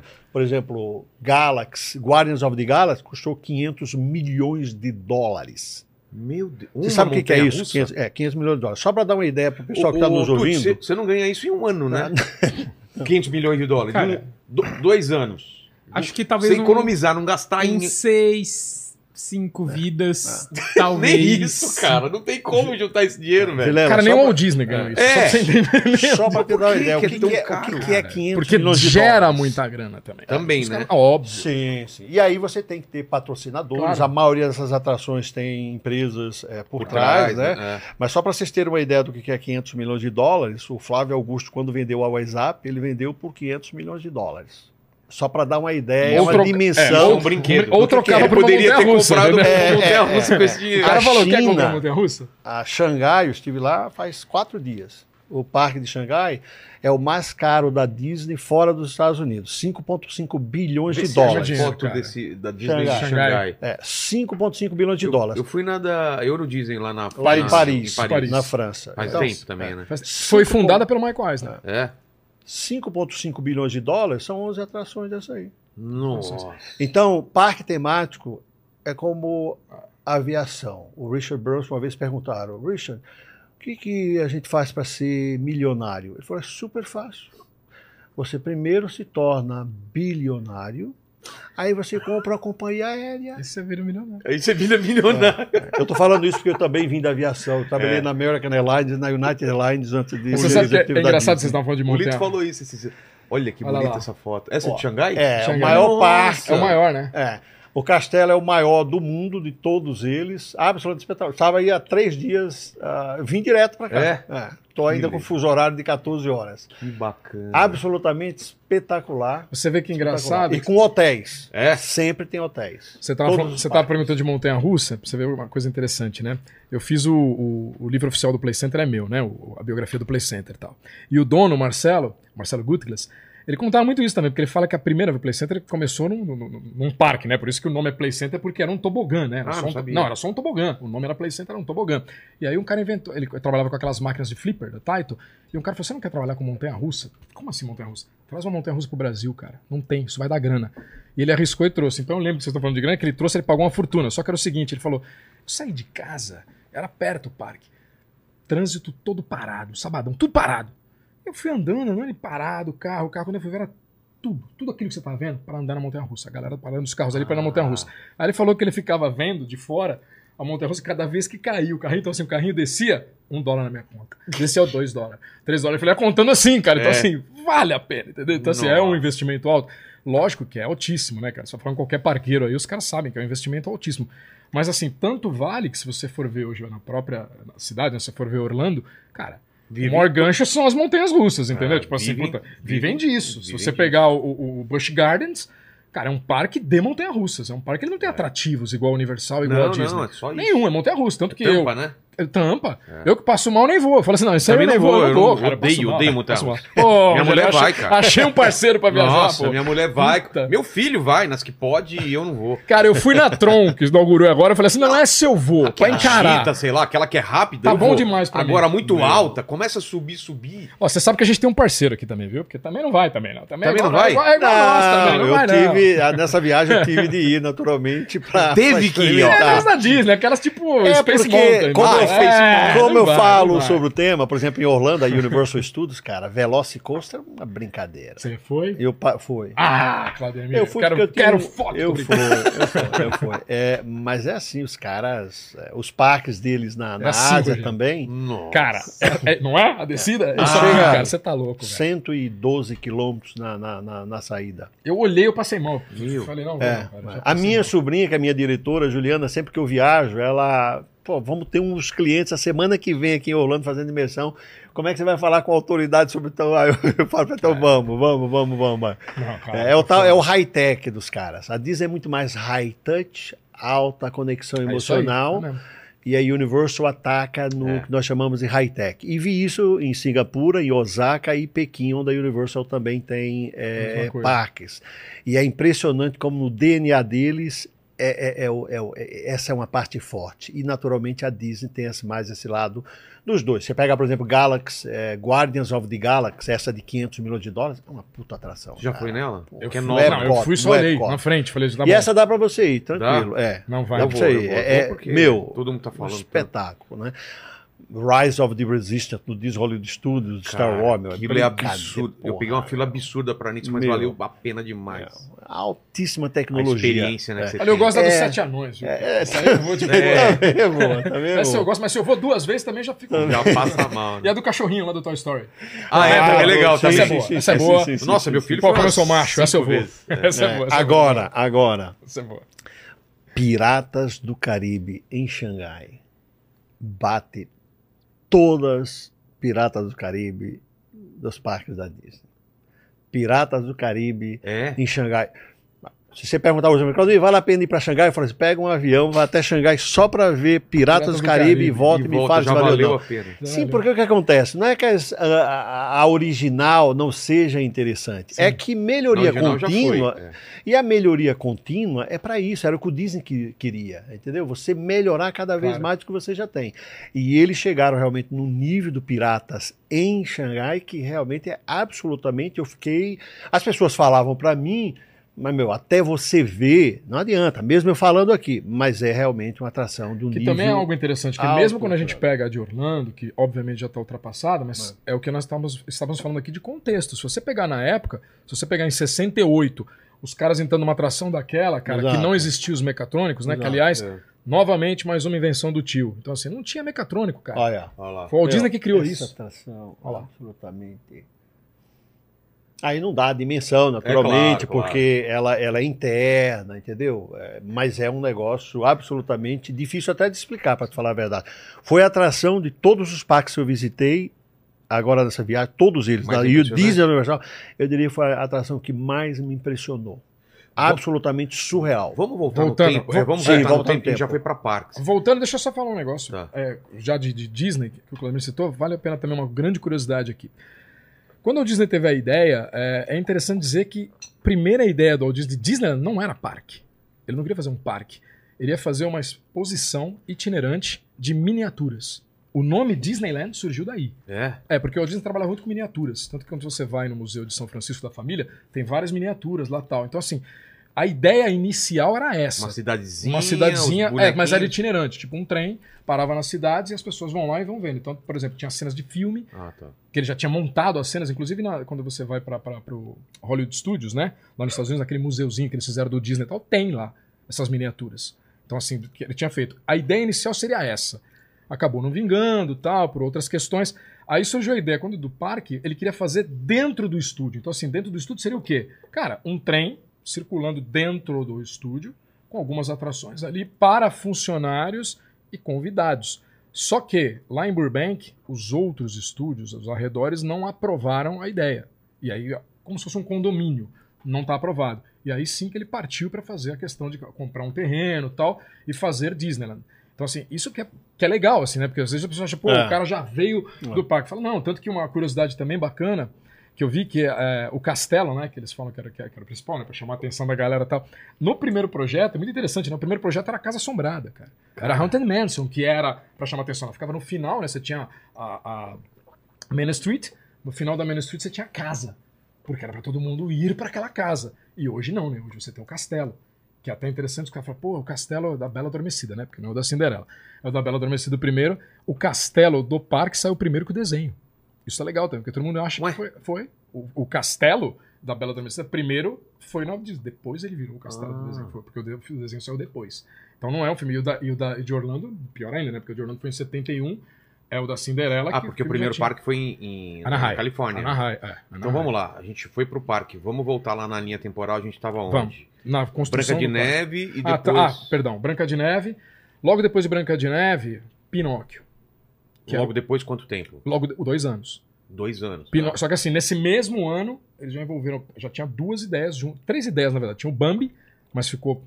Era uma produção muito difícil, então eles foram fazendo, mas só foi lançado muitos anos depois. Mas tinha o Pinóquio e uma outra ideia do malucão. Que ele virou e falou assim: agora, o que, que ele queria fazer? Agora eu quero uma sala de concerto e eu quero fazer um, fio, um, um- um filme onde nós vamos criar elementos para música clássica. Porque toda a história do Walt Disney, isso que é interessante, cara, sempre tem um cunho educacional. É. Sempre. O cara inventou o mecatrônico por quê? Porque ele queria que o Abraham Lincoln fizesse um discurso pra galera. Então ele sempre teve essa, essa visão. Então ele queria fazer. Só que assim, já era uma ideia muito louca, e os caras falaram, tá, mas deixa eu te fazer uma pergunta. Como é que você vai transformar isso numa sala de concerto?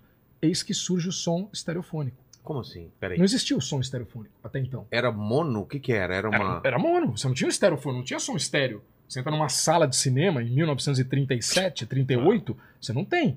O cara queria fazer uma que a sala inteira estivesse ouvindo e achasse que estava num concerto. Então, assim, Nossa.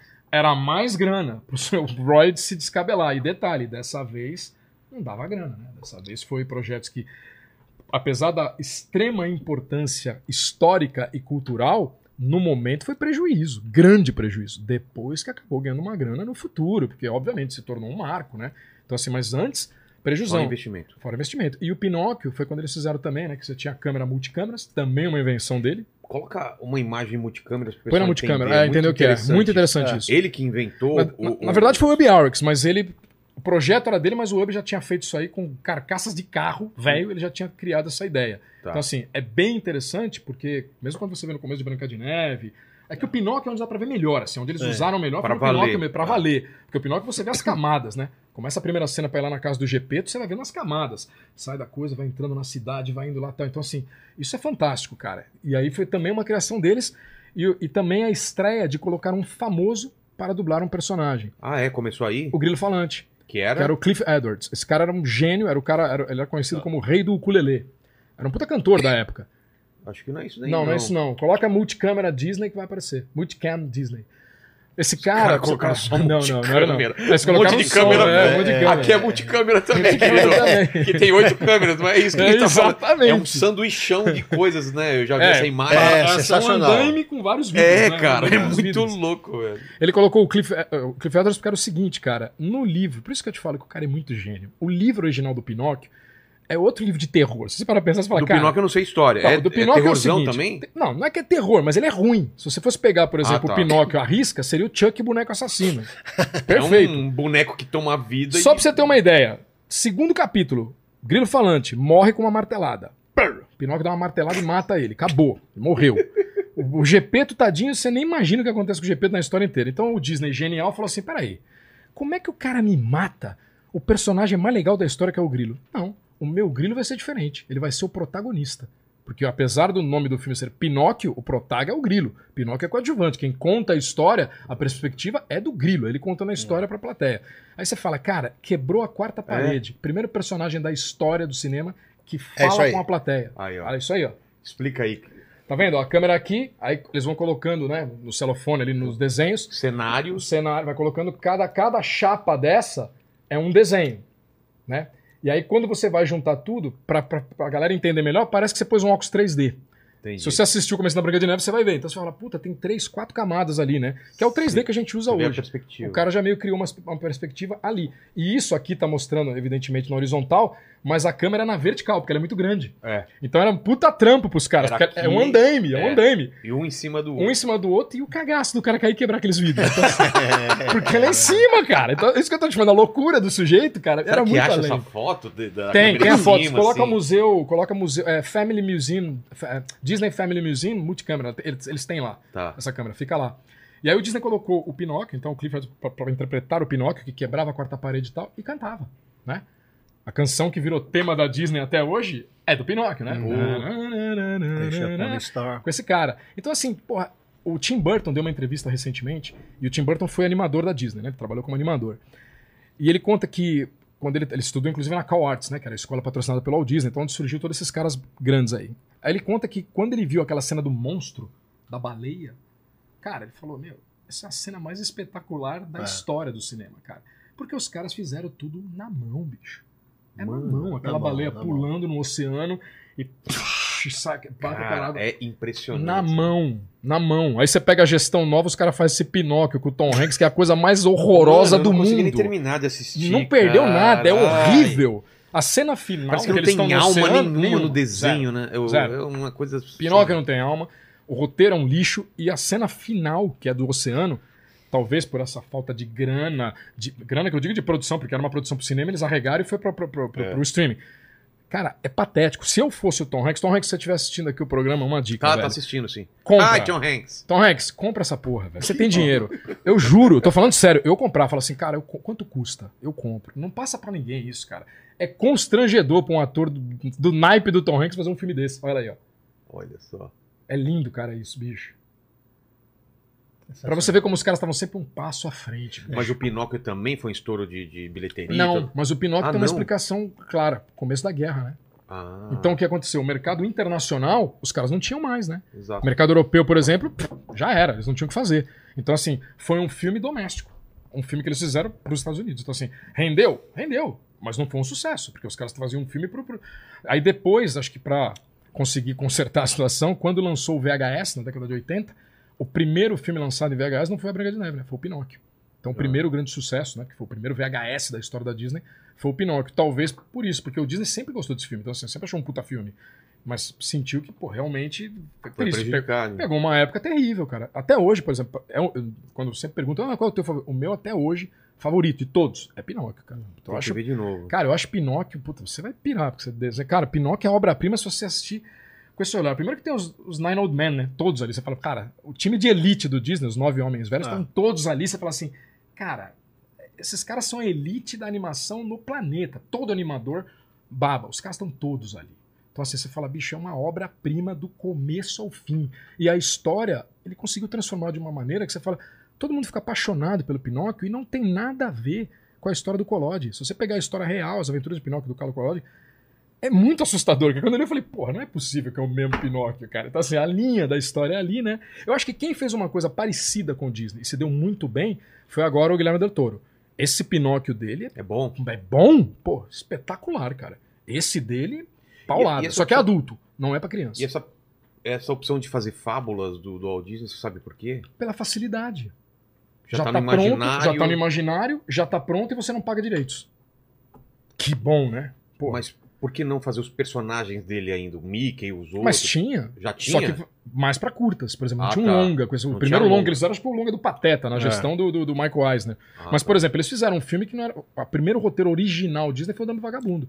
Isso era original. Então, mas não pegaram tem- ninguém, eles criaram essa No história. cinema eles estão fazendo isso. O gibi, como que tá? As histórias em quadrinhos dele? Então, era jornal, né? Era jornal, tiras. Era o sonho dele de ter, de ter tiras e eles estavam bom- bombando. cara. Bombando bombando, também. bombando. O estúdio que fazia bombando. Na verdade, assim, durante um bom tempo, cara, o que deu grana pra empresa, né?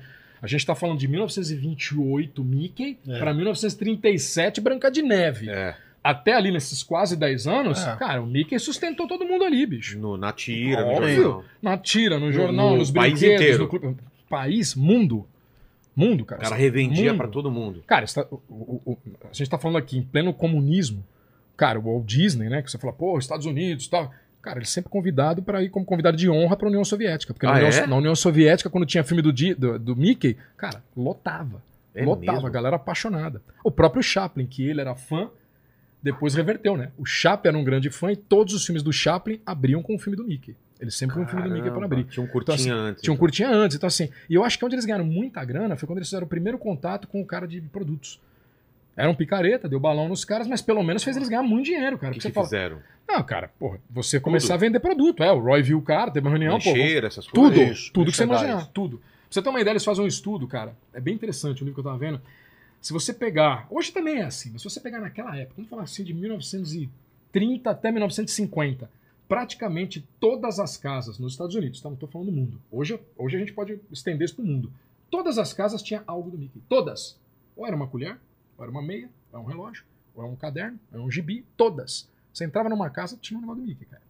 Então, assim, os caras conseguiram expandir muito isso, muito, entendeu? E aí a ideia do clube do Mickey, pô, que cada cidade passava filmes do Mickey. E aí depois, meu, isso tudo, bicho, foi tomando um corpo tão grande, tão grande, que não tinha mais o que fazer. O cara, por isso que o cara partiu para outras áreas e falou, cara, até pela consciência de que uma hora o Mickey vai cair. É. óbvio, né? Tanto que caiu. Quando ele fez o, o Fantasia, que a gente estava comentando aqui, É. aquela roupa do feiticeiro, por que, que aquela roupa? Porque o desenho foi feito todo pro Dunga. Ah, é? Era o Dunga. O Dunga era o personagem principal, não o Mickey. Porque o, Walt Disney queria usar o Dunga porque o Chaplin falou pra ele que era o maior personagem cômico da história. E como ele era fã, ele ficou com aquilo na cabeça. Falou, pô, será que esse cara tá falando sério? Só que qual foi o lance do Mickey? O Mickey tava apagado. Ele falou, a única forma de eu ressuscitar o Mickey é isso. E foi o que aconteceu, né? Então na última historinha, né, que é o, o aprendiz de feiticeiro, puf, ele meteu o Mickey ali. Então assim, esse lado, por isso que eu sempre falo de cinema, essas cara, foi o que realmente, o Claudio falou, cara o que deu vazão para os caras conseguir grana para fazer as outras coisas. Porque eles realmente dominaram o mercado, assim, em absoluto, cara. Não tinha pra Só dava. Só, Não, só, tinha, só eles. cara, não tinha. Mas depois de Pinóquio, qual que veio? Fantasia. E Fantasia não foi, não foi bem aceito. não foi né? bem aceito, por quê? Primeiro porque você não tinha muitas salas de cinema, porque a sala tinha que ter o equipamento.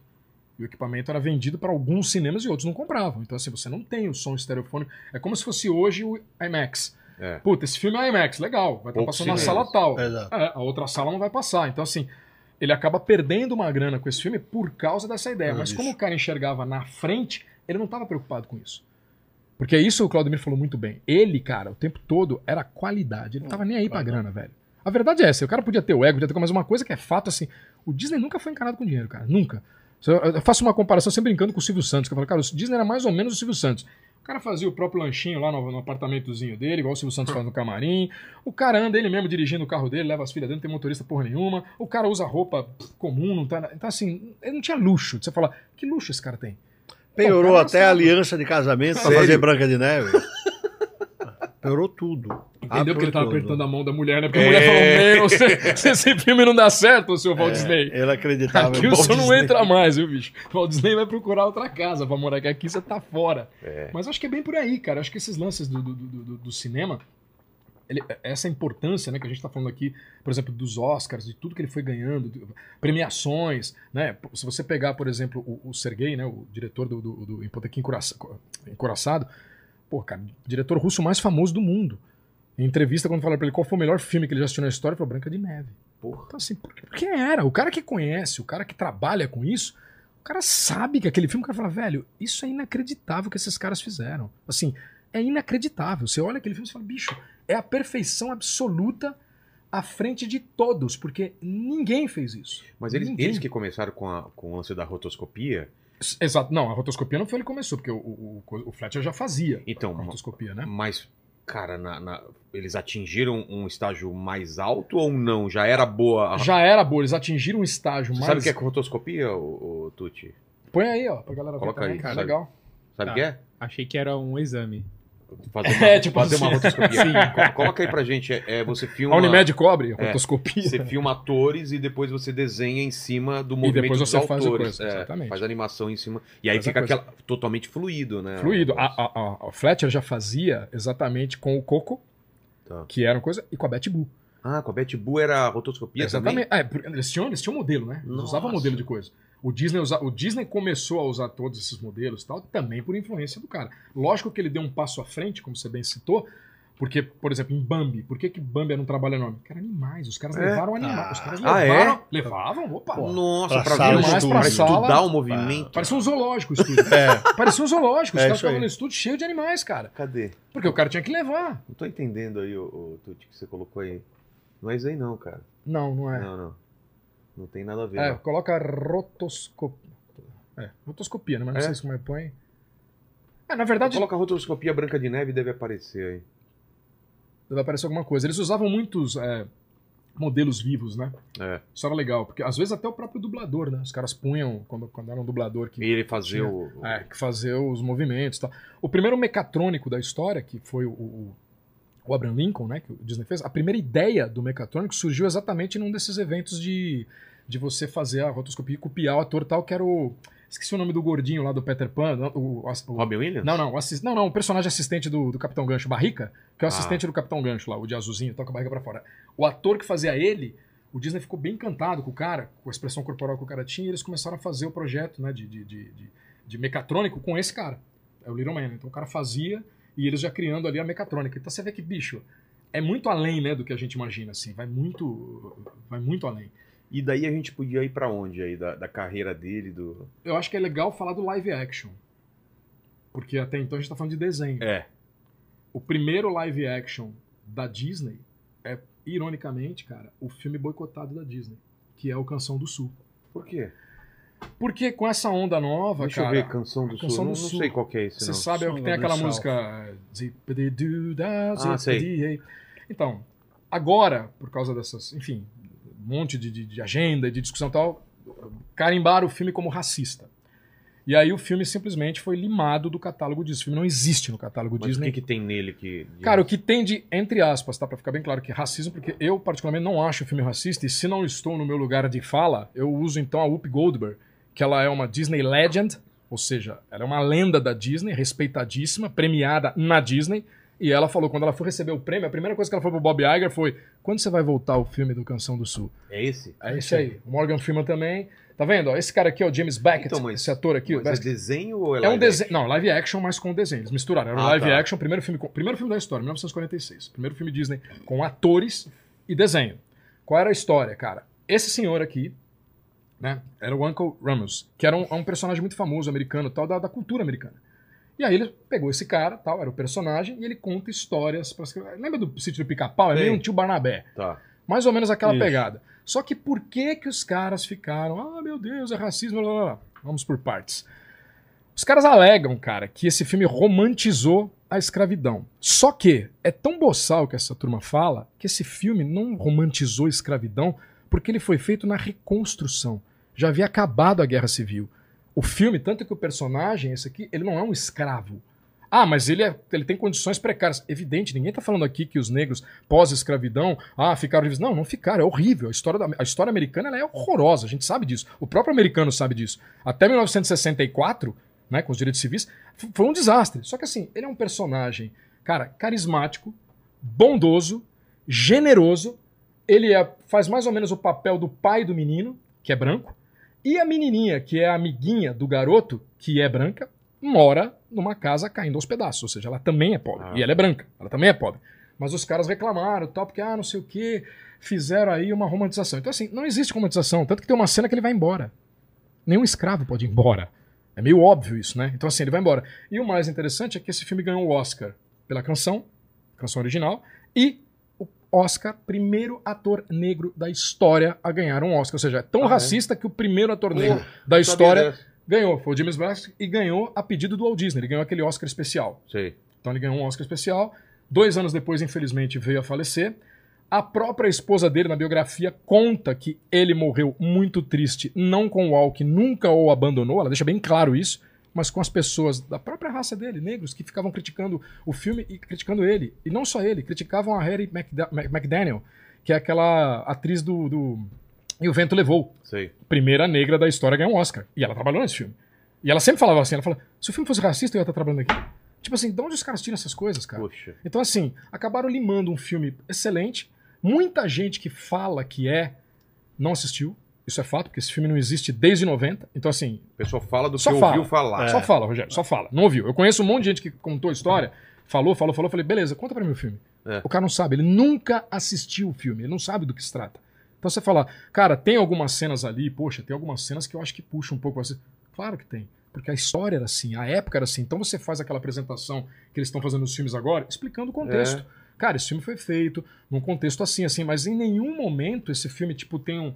Ele tá zombando de algum escravo, ou ele tá, sei lá, desmerecendo o papel do ator. Não, cara, ao contrário. Então, assim, esse filme foi um grande sucesso, apesar de, mais uma coisa interessante da gente falar, 1946. Cara, nós estamos no período Jim Crow. Ou seja, os Estados Unidos era dividido entre brancos e negros. Os cinemas que passavam esse filme só entravam brancos, negros não podiam entrar, não podiam assistir. E nos que passavam só para negros, brancos não entravam. Aí você fala, o que leva um homem como o Walt Disney, num ambiente como esse, resolver fazer o primeiro filme da história onde o protagonista é negro? Como é que esse cara é racista? Fala assim, me explica, amigão, eu não entendi. Ele é o racista, ele fez um filme no meio de uma praticamente uma guerra civil, não, porque já havia acabado, mas no meio de uma guerra de direitos. Como é que o cara me. Guerra racial, como é que o cara me faz um filme que o protagonista é negro e o cara fez? E detalhe, no Alabama, quando eles foram lançar o filme, a mulher do, do, do, do- James conta, cara, eles foram assistir- lançar o filme lá, o James não podia ir. Era proibido de entrar no Alabama. Pô, Sabe o que o Disney fez? Ah. Não entrou. E os caras ficaram putos. se ele não entrar Não, não vou entrar. Ele falou, não vai entrar? Também não. Foi embora. Não, mas não sei o que. Ele falou, não, se o meu ator não pode participar, eu também não posso participar. Então eu falo, aonde o cara é racista? É. Então, assim, cara, é, é uma grande bobagem. E vale lembrar que todos esses caras, o Floyd, que eu comentei aqui, que trabalha, trabalhou na Disney e é um animador, né, que é negro e tal, ele sempre foi favorável a esse filme, sempre elogiou o Disney e sempre deixou claro, inclusive na biografia dele, que nunca viu um ato sequer de racismo vindo do Walt Disney. Nenhum. Ele falou, não sei de onde os caras tiraram essas ideias. Então, assim, é triste porque é um filme histórico e E a atração no Magic Kingdom estão reformulando já exatamente mudou, por isso. verdade. Sério? Era É. Splash, O, tiraram. o- o Splash tema é sobre o filme. Ah. Agora, olha que interessante. No Japão, essa semana, eu estive lá, né, como eu estava falando para vocês, e adivinha, não vou mudar nada na atração lá. Vai manter a Splash. Vai manter, vai manter, ou seja, falei, não, isso é um Claro, problema claro. de vocês lá aqui, Mas nós eu não não entendi o vemos. Splash. Qual é o problema A do Splash Mountain era tipo, uma- lembra da Montanha Sim. Encantada? Então, é igual. A Splash Mountain lá na Disney e tal, caiu o barquinho, mas era Exato. igual. E eram esses personagens. Ah, tá. Aí a galera do, ai meu Deus, ai meu Deus, foram lá e pediram pra tirar. Vai ser Tianas É, agora. e a Disney se rendeu a isso e arrancou, cara. Já não tem mais, já não existe mais. Você e agora lá já tá só a construção de fazendo, né? O Eles restaurante vão, da Tiana, né? na, na verdade, eles vão modificar o tema da atração. Entendi. Mas tiraram, mas limaram tudo, né? Que você viu que tá só os andaimes ali. Os caras, tipo, deram um trato no negócio. Que também. Retematizar. Ah, e você vê, por exemplo, a própria Princesa e o Sapo, cara, porra, é belíssimo. Pra mim, é um dos, um dos meus filmes favoritos, assim, da Disney, cara. Eu adoro aquele filme. Você fala, cara, e a protagonista é negra? E ninguém, não tem nada a ver isso aí. Então, assim, às vezes os caras entram numas brigas, numas coisas. Ah, o fulano tem que trocar agora, esse tem que ser negro, aquele tem que ser azul, aquele tem que ser japonês. Cara, não tem que ser nada. Personagem é personagem, bicho. Você faz a história, o que, que interessa? Se o personagem é bom, o que, que interessa? A cor do cabelo, a cor da pele, a cor. Cara, me interessa o personagem, ele é rico, ele é interessante, a história dele é bacana que ele vai contar, é isso que me interessa. E aqui não tinha como você pôr um outro ator, né? Porque o Uncle Remus é um negro na literatura. Então, assim, estamos falando de 46, vamos fazer o filme, cara, não tem o que mudar. E assim, o, o mais engraçado é que é um filme, cara, puro, né? Um filme bobinho, é bobinho, de verdade. Não tem nada. Você olha e fala assim, meu Deus, mas é um filme bobinho, cara. Quem se ofendeu com isso? Assim, juro. Tirando o Spike Lee, quem mais se ofendeu com isso? Assim, tipo, Spike Lee se ofendeu. ah, porra, Tá. tá mala, né, velho? Então, assim, tirando ele, quem se ofendeu, cara? Ninguém. Morgan Freeman já falou que é ridículo. Denzel Washington, quando perguntou, ele falou assim: ele falou, eu não vejo a hora de mostrar pros meus filhos. Tipo assim, já deve ter mostrado, né? Mas não vai É. falar que baixou, né? Então, assim, não vou falar que eu baixei, né? Porque já que não tem desde 90, faz de conta que eu não assisti. Mas assim, a galera baixa, óbvio, né, meu? Você vai no YouTube, tem esse filme. E aí, depois de- desse filme? Acho que aí depois ele. Parque, é, é, é, aí depois ele entrou em mais. Teve mais filmes, né? Nessa parte de. Ah, teve uma coisa interessante que é o documentário, né? O primeiro documentário animal da história também foi do Disney, o Disney que criou. Live? É, exatamente. Não, o da Foca. Da Foquinha É, lá. Sea Island. Ele fez esse filme, ganhou Oscar com esse filme também, era uma outra loucura também, né? Porque quem vai querer ir no cinema assistir os animais? Você É. vê hoje quantos documentários de animal Hum. tem, velho. Milhares. Então, assim, também foi ele que fez essa parada. E aí eu acho que a gente pode cair perfeitamente já no. no- no- no- no- é, no parque, porque a assim. ideia de do parque filme- era, era desde o começo? Como que surge essa ideia de fazer parque? Já existiam parques de outra coisa? e No, Existiu no o Tivoli, né? Assim, parque, parque grande. Ele né? se É. inspirou bastante no Tivoli, mas eu acho que as duas histórias que nós contamos é, representam bastante de Sim. como tudo começou. Essa ideia que o Maurício falou realmente é real, de que ele, a ideia inicial era pessoal nos estúdios dele, ele achava que era chato quando vinha o convidado não ter nada. É, e isso naturalmente culmina com essa visita dele aos sábados com as duas filhas nos parques existentes no Griffith Park em, em Los Angeles, na, na Califórnia. E ela, ele sempre levava as duas filhas para um carrossel e nesse carrossel, naturalmente, só elas brincavam. Então a história original dos parques, mesmo sabendo que teve esses detalhes antes, começa exatamente nessa cena, ele observando o carrossel e só as filhas brincando. E ele falou, porra, isso não é um local só para minhas filhas brincar. Eu olhava os avós do lado direito, vendo os netos brincarem, e ele falou, porra, preciso construir um parque onde adultos e crianças se divirtam. Essa é a ideia principal dos parques e aquela que eu falei para você com relação ao cinema. Para ele, como ele era perfeccionista, né, depois de um filme feito, naturalmente que ele não tinha como voltar e refazer uma cena. E o parque ele conseguia naturalmente ter o parque como um cinema onde ele podia naturalmente é, modificar a hora que ele quisesse. E isso existe até hoje, né? Mesmo depois de 57 anos depois de sua partida. Então os parques basicamente foi essa história de ele com as duas filhas e ele viu que ele era um mero espectador. Ele, ele queria brincar com as filhas. E é o que você vê hoje nos parques, né? E- Então quando você hoje vê alguém falando assim, ah, mas vai para Disney, isso é para criança. É porque não Não, sabe dessa história, já né? mudou, já, Já mudou, mudou, né? né? Porra, essa- Já mudou. É, essa história aí é, é absolutamente esse Seal- É, sensacional. Sea Ah, esse Island, é o- esse filme aí, esse documentário. Era o primeiro documentário de, de- da vida animal, né? Foi feito por ele também. Foi o primeiro documentário. ah, Ganhou Oscar também, claro. Pela inovação e tal. O interessante é que, assim, ele, ele, ele, quando ele. O Tivoli, né? Que era um parque que ele sempre gostou muito lá na Dinamarca e tal. Que era um parque que também, né? Era pra criança e pra adultos. Os adultos também brincavam naquele parque, óbvio, porque tinha muita coisa. E ele gostava muito. Só que, em compensação, quando ele vinha para os Estados Unidos, cara, iam visitar alguns parques aqui, o problema maior era o quê? A limpeza. Por isso que o cara era obcecado por limpeza, porque eram sujos, né, cara? Ah, então o era cara via o parque nos, nos Estados Unidos, os parques eram muito sujos, né? É. Então o cara via aquilo e falava, puta, cara, não, não. A mulher dele falava, por que que você vai querer montar um parque, cara? Ele, não, isso aí é uma sujeira, tal, não sei o que. Ele falou, não, o meu não vai ser. O meu vai ser limpo. E de fato foi, né? Durante, pelo menos durante toda a gestão dele, depois há controvérsias. A gente É. fala que sim, a gente fala que não, mas durante a gestão dele era realmente impecável, porque assim, tipo, cara, o homem tá ali, né? Tipo assim, eu tô Ah, olhando o tempo todo. na, né? na Universidade Disney, só para saber, eu dava aulas.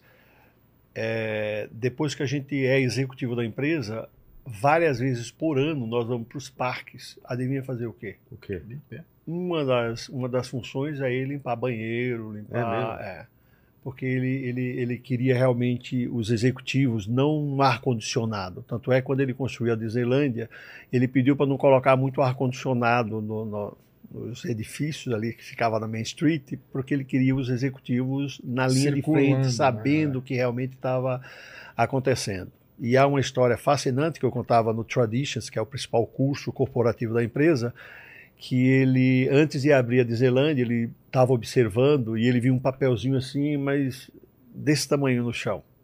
E aí ele começou a se movimentar em busca daquele papel, começou a baixar e os executivos que estavam com ele falaram, mas Disney, o senhor é o dono disso aqui, o senhor não precisa limpar o parque. E ele olhou para os executivos e disse, aqui no meu parque eu limpo, vocês limpam, todos que estiverem abaixo de vocês limpam, incluindo o pessoal da limpeza. Até hoje, a empresa tem essa filosofia que limpeza é um dos principais pilares dos negócios. São três: pessoas, ou seja, os colaboradores, limpeza impecável, cenários. Né? Quando eu penso, quando eu vim aqui, É. é, a primeira coisa Aqui que eu o pensei no cenário é né? A Disney diz que cenário é todo de processos. Tudo na Disney tem um processo. Encontrar o teu carro lá no estacionamento, que você perdeu, você esqueceu, pô, como é que a Disney vai saber onde é que está o teu carro? A Disney sabe onde está o teu carro. Baseado na hora que você chegou no parque. É. Entendeu? Então é tudo absolutamente processo, processo. Mas limpeza é um item, assim, ele era obcecado por limpeza. Obcecado. Tanto é que a Lily, É quando ele volta com a ideia de construir um parque, a esposa fala: pô, mas tu vai construir exatamente um parque que tu sempre vem reclamando que, Que é tá sujo. E ele fala: não, mas o meu vai ser diferente. E curiosamente, o John Lester, que é o cara da Pixar, o primeiro emprego dele na Disney foi exatamente como faxineiro. É O mesmo. primeiro emprego dele, cara. Porque ele queria entrar lá de qualquer jeito. Ele, ele- ele estudava na Cal Arts, que é a escola financiada pelo Walt Disney e depois pela Disney. E ele saiu de lá, né? Na- Inclusive estudou junto com o Tim Burton, na mesma sala. E ele, para ele entrar na Disney, que ele queria trabalhar, ele trabalha exatamente como faxineiro. Ele começa como faxineiro e depois vai trabalhar no Jungle Cruise. Vai ser, vai ser. É, vai os ser- executivos da Disney têm essa preocupação de irem para frente, na linha de frente, para exatamente saber o, o clima, saber realmente o que está acontecendo e até para valorizar, né? Eu, Só por não exemplo, quando eu fazendo ia, isso ultimamente. é, eu quando eu ia, os caras não estão fazendo ia- muito isso, não. Não, ainda existe o Não, processo, sim, sim, sim. precisa naturalmente, saco, mas ultimamente é, o liderança precisa realmente, o Bob Iger precisa colocar em ordem várias, várias coisas. Mas quando eu ficava, por exemplo, quatro horas fritando hambúrguer, eu voltava para o escritório super grato e não só agradecendo aos colaboradores que ficavam ali oito, nove horas todos os dias trabalhando, eu falava, meu, eu sou teu fã.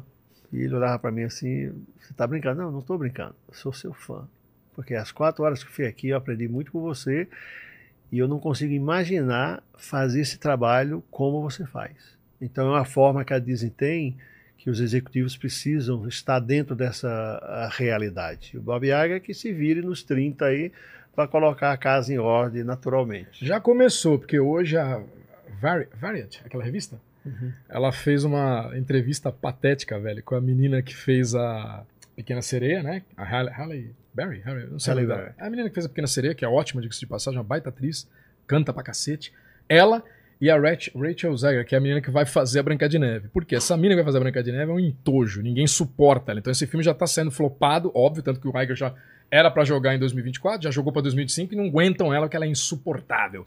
E toda entrevista dela, ela fala mal da Branca de Neve. Ué? Ela fala mal, é uma imbecil essa mulher. Ela fala que, nossa, que o filme é patético, que os tempos mudaram e que a minha, a minha Branca de Neve não precisa de mocinho nem de príncipe, que ela é uma guerreira. Aqueles papos bem, bem chinfrim. E, ela, e essa menina realmente acabou, tipo, dando um flop e antes do filme sair já tá dando um flop. Ninguém quer. Hoje, o Iger já puxou a orelha. Hoje foi patético. Eram as duas. Saiu hoje isso aí. As duas conversando uma com a outra. Cara, ela dizendo que é o melhor filme da vida dela, que é a animação que ela mais assistiu o tempo todo e que ela é muito, mas muito grata por tudo que estão dando pra ela, essa oportunidade imensa de fazer. Cara, parece que arrancaram e puseram uma outra atriz. Então, assim, Nossa. é patético, porque ficou claro que o Iger, depois dessa pista que ele deu em todo mundo de falar, parou, não tem mais mal, não tem mais nada, o cara tá pé da vida. No mínimo alguém ligou e falou, "Ô, filhinha, vai ficar falando mal até quando? Nem estreou o filme, você tá enchendo o saco? Tipo assim, ou vai resolver a parada ou vaza. E aí, tipo, ninguém é trouxa, né? Fala assim, ai, eu vou lá, tá sentadinha, bonitinha, velho. Uma coisa mais linda, falando, parece uma outra pessoa, assim, ai, nossa, esse filme é espetacular. Puseram até fotinho dela de criança vestida de Branca de Neve. Olha só. E, e aí os caras sacaneiam, né? Na internet já tá todo mundo postando os vídeos das falas dela recente, que o filme é patético, o filme é não sei o quê, ou ela, ela assistiu uma vez e nunca mais quis assistir esse filme, entendeu? Então assim, tipo, porra, cara, como é que você desmerece o filme que levantou a empresa que você trabalha? A empresa que tá te pagando uma fortuna pra você trabalhar, ela, ela cresceu graças a esse filme. Se não fosse esse filme, nem existia você e nem essa empresa. É. Então, assim, tipo, mas, cara, a galera tem essa mania. Então, assim, então de um lado é legal que, tipo, deu-lhe um esporro, né, meu? Já deu um esporro e falou, ó, baixa a bola aí. Ô, Tuti, alguma pergunta em cima do que a gente falou aí, antes da gente mudar de assunto? Cara, tem uma pergunta minha, Tá. na real. Aliás, não. É- é- Pode se considerar uma pergunta. Eu queria que eles falassem um pouco do Zé Carioca, né? Que é o nosso. que é brasileiro, e, enfim. Foi um pedido de quem esse Zé Carioca? Ninguém. Na verdade, assim? o Disney teve no, no Brasil, né? Ele, ele veio no Brasil em 41, mas veio no Brasil numa política Não foi- da boa vizinhança. Não foi uma, uma, Não. uma coisa durante a guerra? Não, não, não. Brasil? Sim, ele Ah, veio por causa disso. Ah, isso que eu tô tá. falando. Mas não teve nenhum pedido, coisa. Ele veio pra cá durante a guerra. Então veio pra cá aquela política da boa vizinhança, porque era o seguinte: os caras tinham que mandar alguém. Citaram vários nomes na época. Alguns não aceitaram, outros aceitaram, mas não tinham uma presença tão influente, tão importante quanto o Disney, que naquela época já era gigante. Tanto que, pô, ele parou o ônibus, o, o avião dele, pra você ter uma ideia, quando chegou, as- a maioria das crianças tudo gritava o nome dele e não sabia o nome do presidente do país. Pô. Fato. Ninguém sabia nem o nome de quem é o presidente do Brasil. Não sei. Mas ele é o Walt Disney. Então, assim, e aí chegando aqui, lógico que como política da boa vizinhança, não só no Brasil, era na América do Sul, porque você está no meio de uma guerra. O cara fala, bom, a gente tem que puxar aliados. É. Ou os caras ficam com a gente, ou os caras ficam com os alemães. Como nós vamos fazer? Bom, eu tenho a arma na minha mão. Se eu mandar o Disney pra lá, eu tenho certeza que ele vai conseguir alguma coisa. Só que o Disney fala, ah, bicho, eu não sou político. Eu não sei fazer isso. Os caras, beleza, você vai fazer filme. E foi exatamente o que ele fez. Ele veio para pesquisar elementos para fazer filmes. E aí o Zé Carioca é, é- é interessante porque o ator que fez, que foi o modelo para ser o Zé Carioca, é o José Patrocínio, que era um violinista mega conhecido, né, no, meio- no meio da- da- de Hollywood, mesmo sendo brasileiro, era um cara muito conhecido lá, já tinha tocado com muita gente. E aí o Disney, tipo, gostou muito do cara, porque o cara, os desenhistas já tinham feito qual é a ave do papagaio, vamos fazer um papagaio. E o Zé do Patrocínio, ele, o Zé Patrocínio, ele tinha um nariz meio parecido com um papagaio. E ele contava muita piada. Então o Disney pirou no cara. E era engraçado que ele queria contar as piadas em inglês. O Disney falou: não fala inglês. Fala português, porque eu quero entender o negócio pra ver como é que é o personagem. E o mais engraçado, que eu sempre comento pra todo mundo, inclusive eu falo no livro, cara, é que assim, tem uma parte que ele tá com o guarda-chuvinha e os caras estão desenhando e o cara fala, samba pra gente. E ele fala, não sei sambar. O cara, pô, como o Zé Carioca não sabe sambar? Ele falou, sim, mas eu nasci no interior de São Paulo. ele era interior de São Paulo, cara, ele não é do Rio de Janeiro. Então assim, o Zé Carioca, na verdade, ele é paulista, cara. Nossa. Então, assim, é muito engraçado. E aí eles Olha a fizeram. imagem é, aí. A imagem E, e foi bem é, recebido lá nos Estados Unidos também ou não? foi. Foi. Foi? Foi. Foi porque o momento, cara, era muito complicado, né? Porque assim, quando o Disney veio pra cá, ele já tava passando uma, uma dificuldade imensa, talvez a maior da vida dele. Porque era greve, né? Teve uma Teve a greve, greve no estúdio. estúdios. Então ele, Ah, é? ele meio que É. fugiu da greve dos estúdios, que ele veio pra cá porque tava tendo uma greve violenta. Ele, como o Claudemir bem falou, cara, com o ego aflorado, ele não ia baixar a bola pros caras, de jeito nenhum. E tinha um dos funcionários, que era o Art Babbitt, que era um cara que ele já tinha uma certa indiferença, eles já, já, já não se entendiam muito bem, porque o Babbitt era um conquistador. E o Disney sempre foi um cara muito conservador, muito respeitador. Então, assim, puta, ele não admitia, por exemplo, que um cara ia lá e cantava uma menina na frente dele. Pô, foi um cara casado com a mesma mulher até a morte. Então, assim, ele era um cara conservadorzaço. E aí ele brigava muito com esse cara, porque esse cara gostava de cantar as meninas, tanto que casou com a atriz da Branca de Neve. E aí esse cara, velho, tipo, foi um que deu, mais ou menos assim, foi o estopim para essa greve. Mas a greve mesmo foi causada porque os outros estúdios já estavam também, todos eles entrando tal, com a questão de. de- os caras trabalhavam. A verdade é uma só, os caras trabalhavam muito, velho. É. Os caras trabalhavam. Não é, né, não defender o Walt Disney. Não. A galera trabalhava demais, cara, demais. Então os caras não tinham vida, né, bicho? Entendi. E aí tinha mais um problema, porque ele tinha. O Disney tinha criado dentro de Burbank, do estúdio, ele tinha criado uma penthouse. Então era uma penthouse exclusiva para alguns funcionários. Talvez os melhores desenhistas, os mais próximos tal. Pô, mas o Vilela não é dessa turma tal, mas ele quer ir. Não, beleza. Custa tanto. E Nossa. você tinha que pagar pra ir. Isso já começou a dar uma certa divisão na galera. Porque aí o cara tá meio puto e fala, ah, por que o outro pode ir lá e eu não posso ir? Que porra é essa? Não, mas o cara tá mais tempo. Ah, mas e aí? Dos Nine Old Men, você tinha, um dos caras tinha uma banda de jazz. Que eles tocavam, ensaiavam no estúdio. E o Walt Disney não ligava, porque ele gostava dos caras, pode tocar, de boa. E os outros, por que eu não posso? É. Então, assim, já começou muita treta. E aí, na greve, o cara que tinha que resolver era o Roy, obviamente, fizeram certo, né? Manda o Disney pra lá, bicho. Vai pro, vai pro Brasil lá, fica lá e resolve essa porra. Mas, assim, eu acho que foi um grande. Foi um grande problema na, na- na vida dele, porque até então você se sente imbatível, né, cara? É. Quando vem uma greve, você vê que você não é nada. Porque, assim, parou os caras, parou o estúdio, velho. Parou. A sorte que grande, boa parte não aderiu, né? Então continuou, porque eles tinham projetos em andamento, então boa parte não aderiu. Tanto que no Dumbo tem uma cena engraçada, se você olhar, que tem os palhaços, uma fila de palhaços, que eles estão indo lá pegar grana. As caricaturas desses palhaços, cara, são os caras que saíram. Os caras de dentro sacaneando, entendeu? Tipo assim, Nossa. tirando uma onda, porque, pô, velho, eu não vou sair, entendeu? Eu tô aqui, é meu trampo, eu ganho dinheiro com isso. E não era só grana. Os caras gostavam do que faziam, entendeu? Queriam quem, tá lá, é, né? queriam tá lá. Quem tava lá não queria sair. Mas no final das contas eles conseguiram, enfim, resolver a história, né? Pagando. Porque não tinha outro jeito, né, cara? Tanto que muita gente fala que, ah, isso tem no YouTube, tá? Pra galera ver, quem achar que é. Que o Walt Disney caguetou os caras. Muita gente fala, ah, o Walt Disney, nossa, na época do macartismo ele É, foi lá e entregou os papo, caras. né? Cara, é só entrar que a galera vê. É mentira. Não, não é que é mentira. Ele falou realmente, mas ele falou de um cara e nenhum funcionário dele. E no vídeo, que é claro que tá lá, ele deixa bem claro: os meus funcionários, nenhum é comunista. Nenhum faz. Nem o Art Babbitt, que ele não gostava, que foi o causador, ele caguetou, ele ficou na dele, não falou. Agora, o outro cara, era uma- o cara não era da empresa, não era da Disney. Era um mafioso, cara, era mafioso literalmente mesmo, era da máfia. E era o cara que trabalhava nas coisas. Porra, velho, era o Herbert Sowell. E esse cara, tipo, meu, era o cara que peitava ele direto, que era tipo o chefe dos sindicatos lá. E o Disney peitou o cara e quando resolveu a coisa, o ódio sempre existiu entre os dois. Quando foi pra caguetar, ele falou mesmo. Tipo, meu, se tiver alguém, esse aí, esse aí é. E também, convenhamos, não deu em porra nenhuma aquilo, né? Pra esses caras, né? Porque todo mundo Não. fala de um jeito como se tivesse. O Sorrow continuou na boa, não, não- não é- dava mais pra ator, pra roteirista, que entrava na porra da lista negra. É Ah. igual quando o cara fala de cancelar, ah, vou te cancelar. Aí você fala, beleza, eu tenho um podcast, puto, o cara vai cancelar, vai me ferrar. O cara fala, ah, vou cancelar o Claudemir. Ele fala, ah, É. continua fazendo curso, me Exato. cancela. Você não vai mudar em nada a minha vida. Ó, puto, o cara de 14 anos não quer mais saber de mim. Beleza, meus cursos não são pra ele. Então, assim, então é, eu acho que pesou muito disso, né? Acho que você também pode falar do- da greve. Outro- Quer falar da greve, alguma coisa? Não, é, foi uma fase muito difícil para ele. Essa vinda para a América Latina tinha também uma questão de o governo americano com medo da invasão um pouco do comunismo, né? Então tinha esse aspecto também. E trazer alguém que era conhecido, como ele bem falou, para a América Latina como Walt Disney era uma forma realmente de boa vizinhança, era uma forma dos americanos colocarem aqui no- nesses países isso. Sobre o Zé Carioca, é interessantíssimo, é, você vê o Zé Carioca, por exemplo, no Japão, muito mais que você vê na, na- Em Orlando. em Orlando, interessantíssimo. Tio Patinha, você vê o tempo inteiro lá no Isso Japão. Você nunca vê, né? E você quase não vê em Orlando. Isso tem a sabe? ver também com as culturas, né? Como que a Disney faz é, pesquisas para saber quais são os personagens mais Mas, é, procurados que gostam. O Zé Carioca, por exemplo, vi quase todos os dias lá em Tóquio. eu fico triste que eu nunca vi Japão. o Frederickson no, É. no Orlando. Ele só fica na Disneyland, o velho do Up lá. Eu falei, pô, É, eu adoro o velho é. do Up e o cara nunca tá lá. Pô, eu adoro, lá. eu adoro esse velho. Eu falo, tá pô, lá. é. tenho até uma certa né, identificação né, É. da idade. É. Eu falo, pô, cara, eu nunca vejo o velhinho. É. O velhinho tá sempre lá na, na, na Disneyland. Mas são muitas histórias, né? 100 anos, Porra. ah, porra, incrível. Ô, Tuti, tem perguntas aí? Cara, temos algumas perguntas aqui. Eu queria começar por uma que a gente já até falou sobre. É, o que Falou então, por que, que você vai perguntar? Não, Ué, mas eles não deram a opinião deles. eles ah, tá, falaram. entendi, É, entendi. O que ele, é, se eles acham que a Disney errou em, comprou- em comprar tantas empresas, não só a Marvel, mas a Fox, a Lucasfilm, estratégia, etc. né, de sair comprando É. empresa.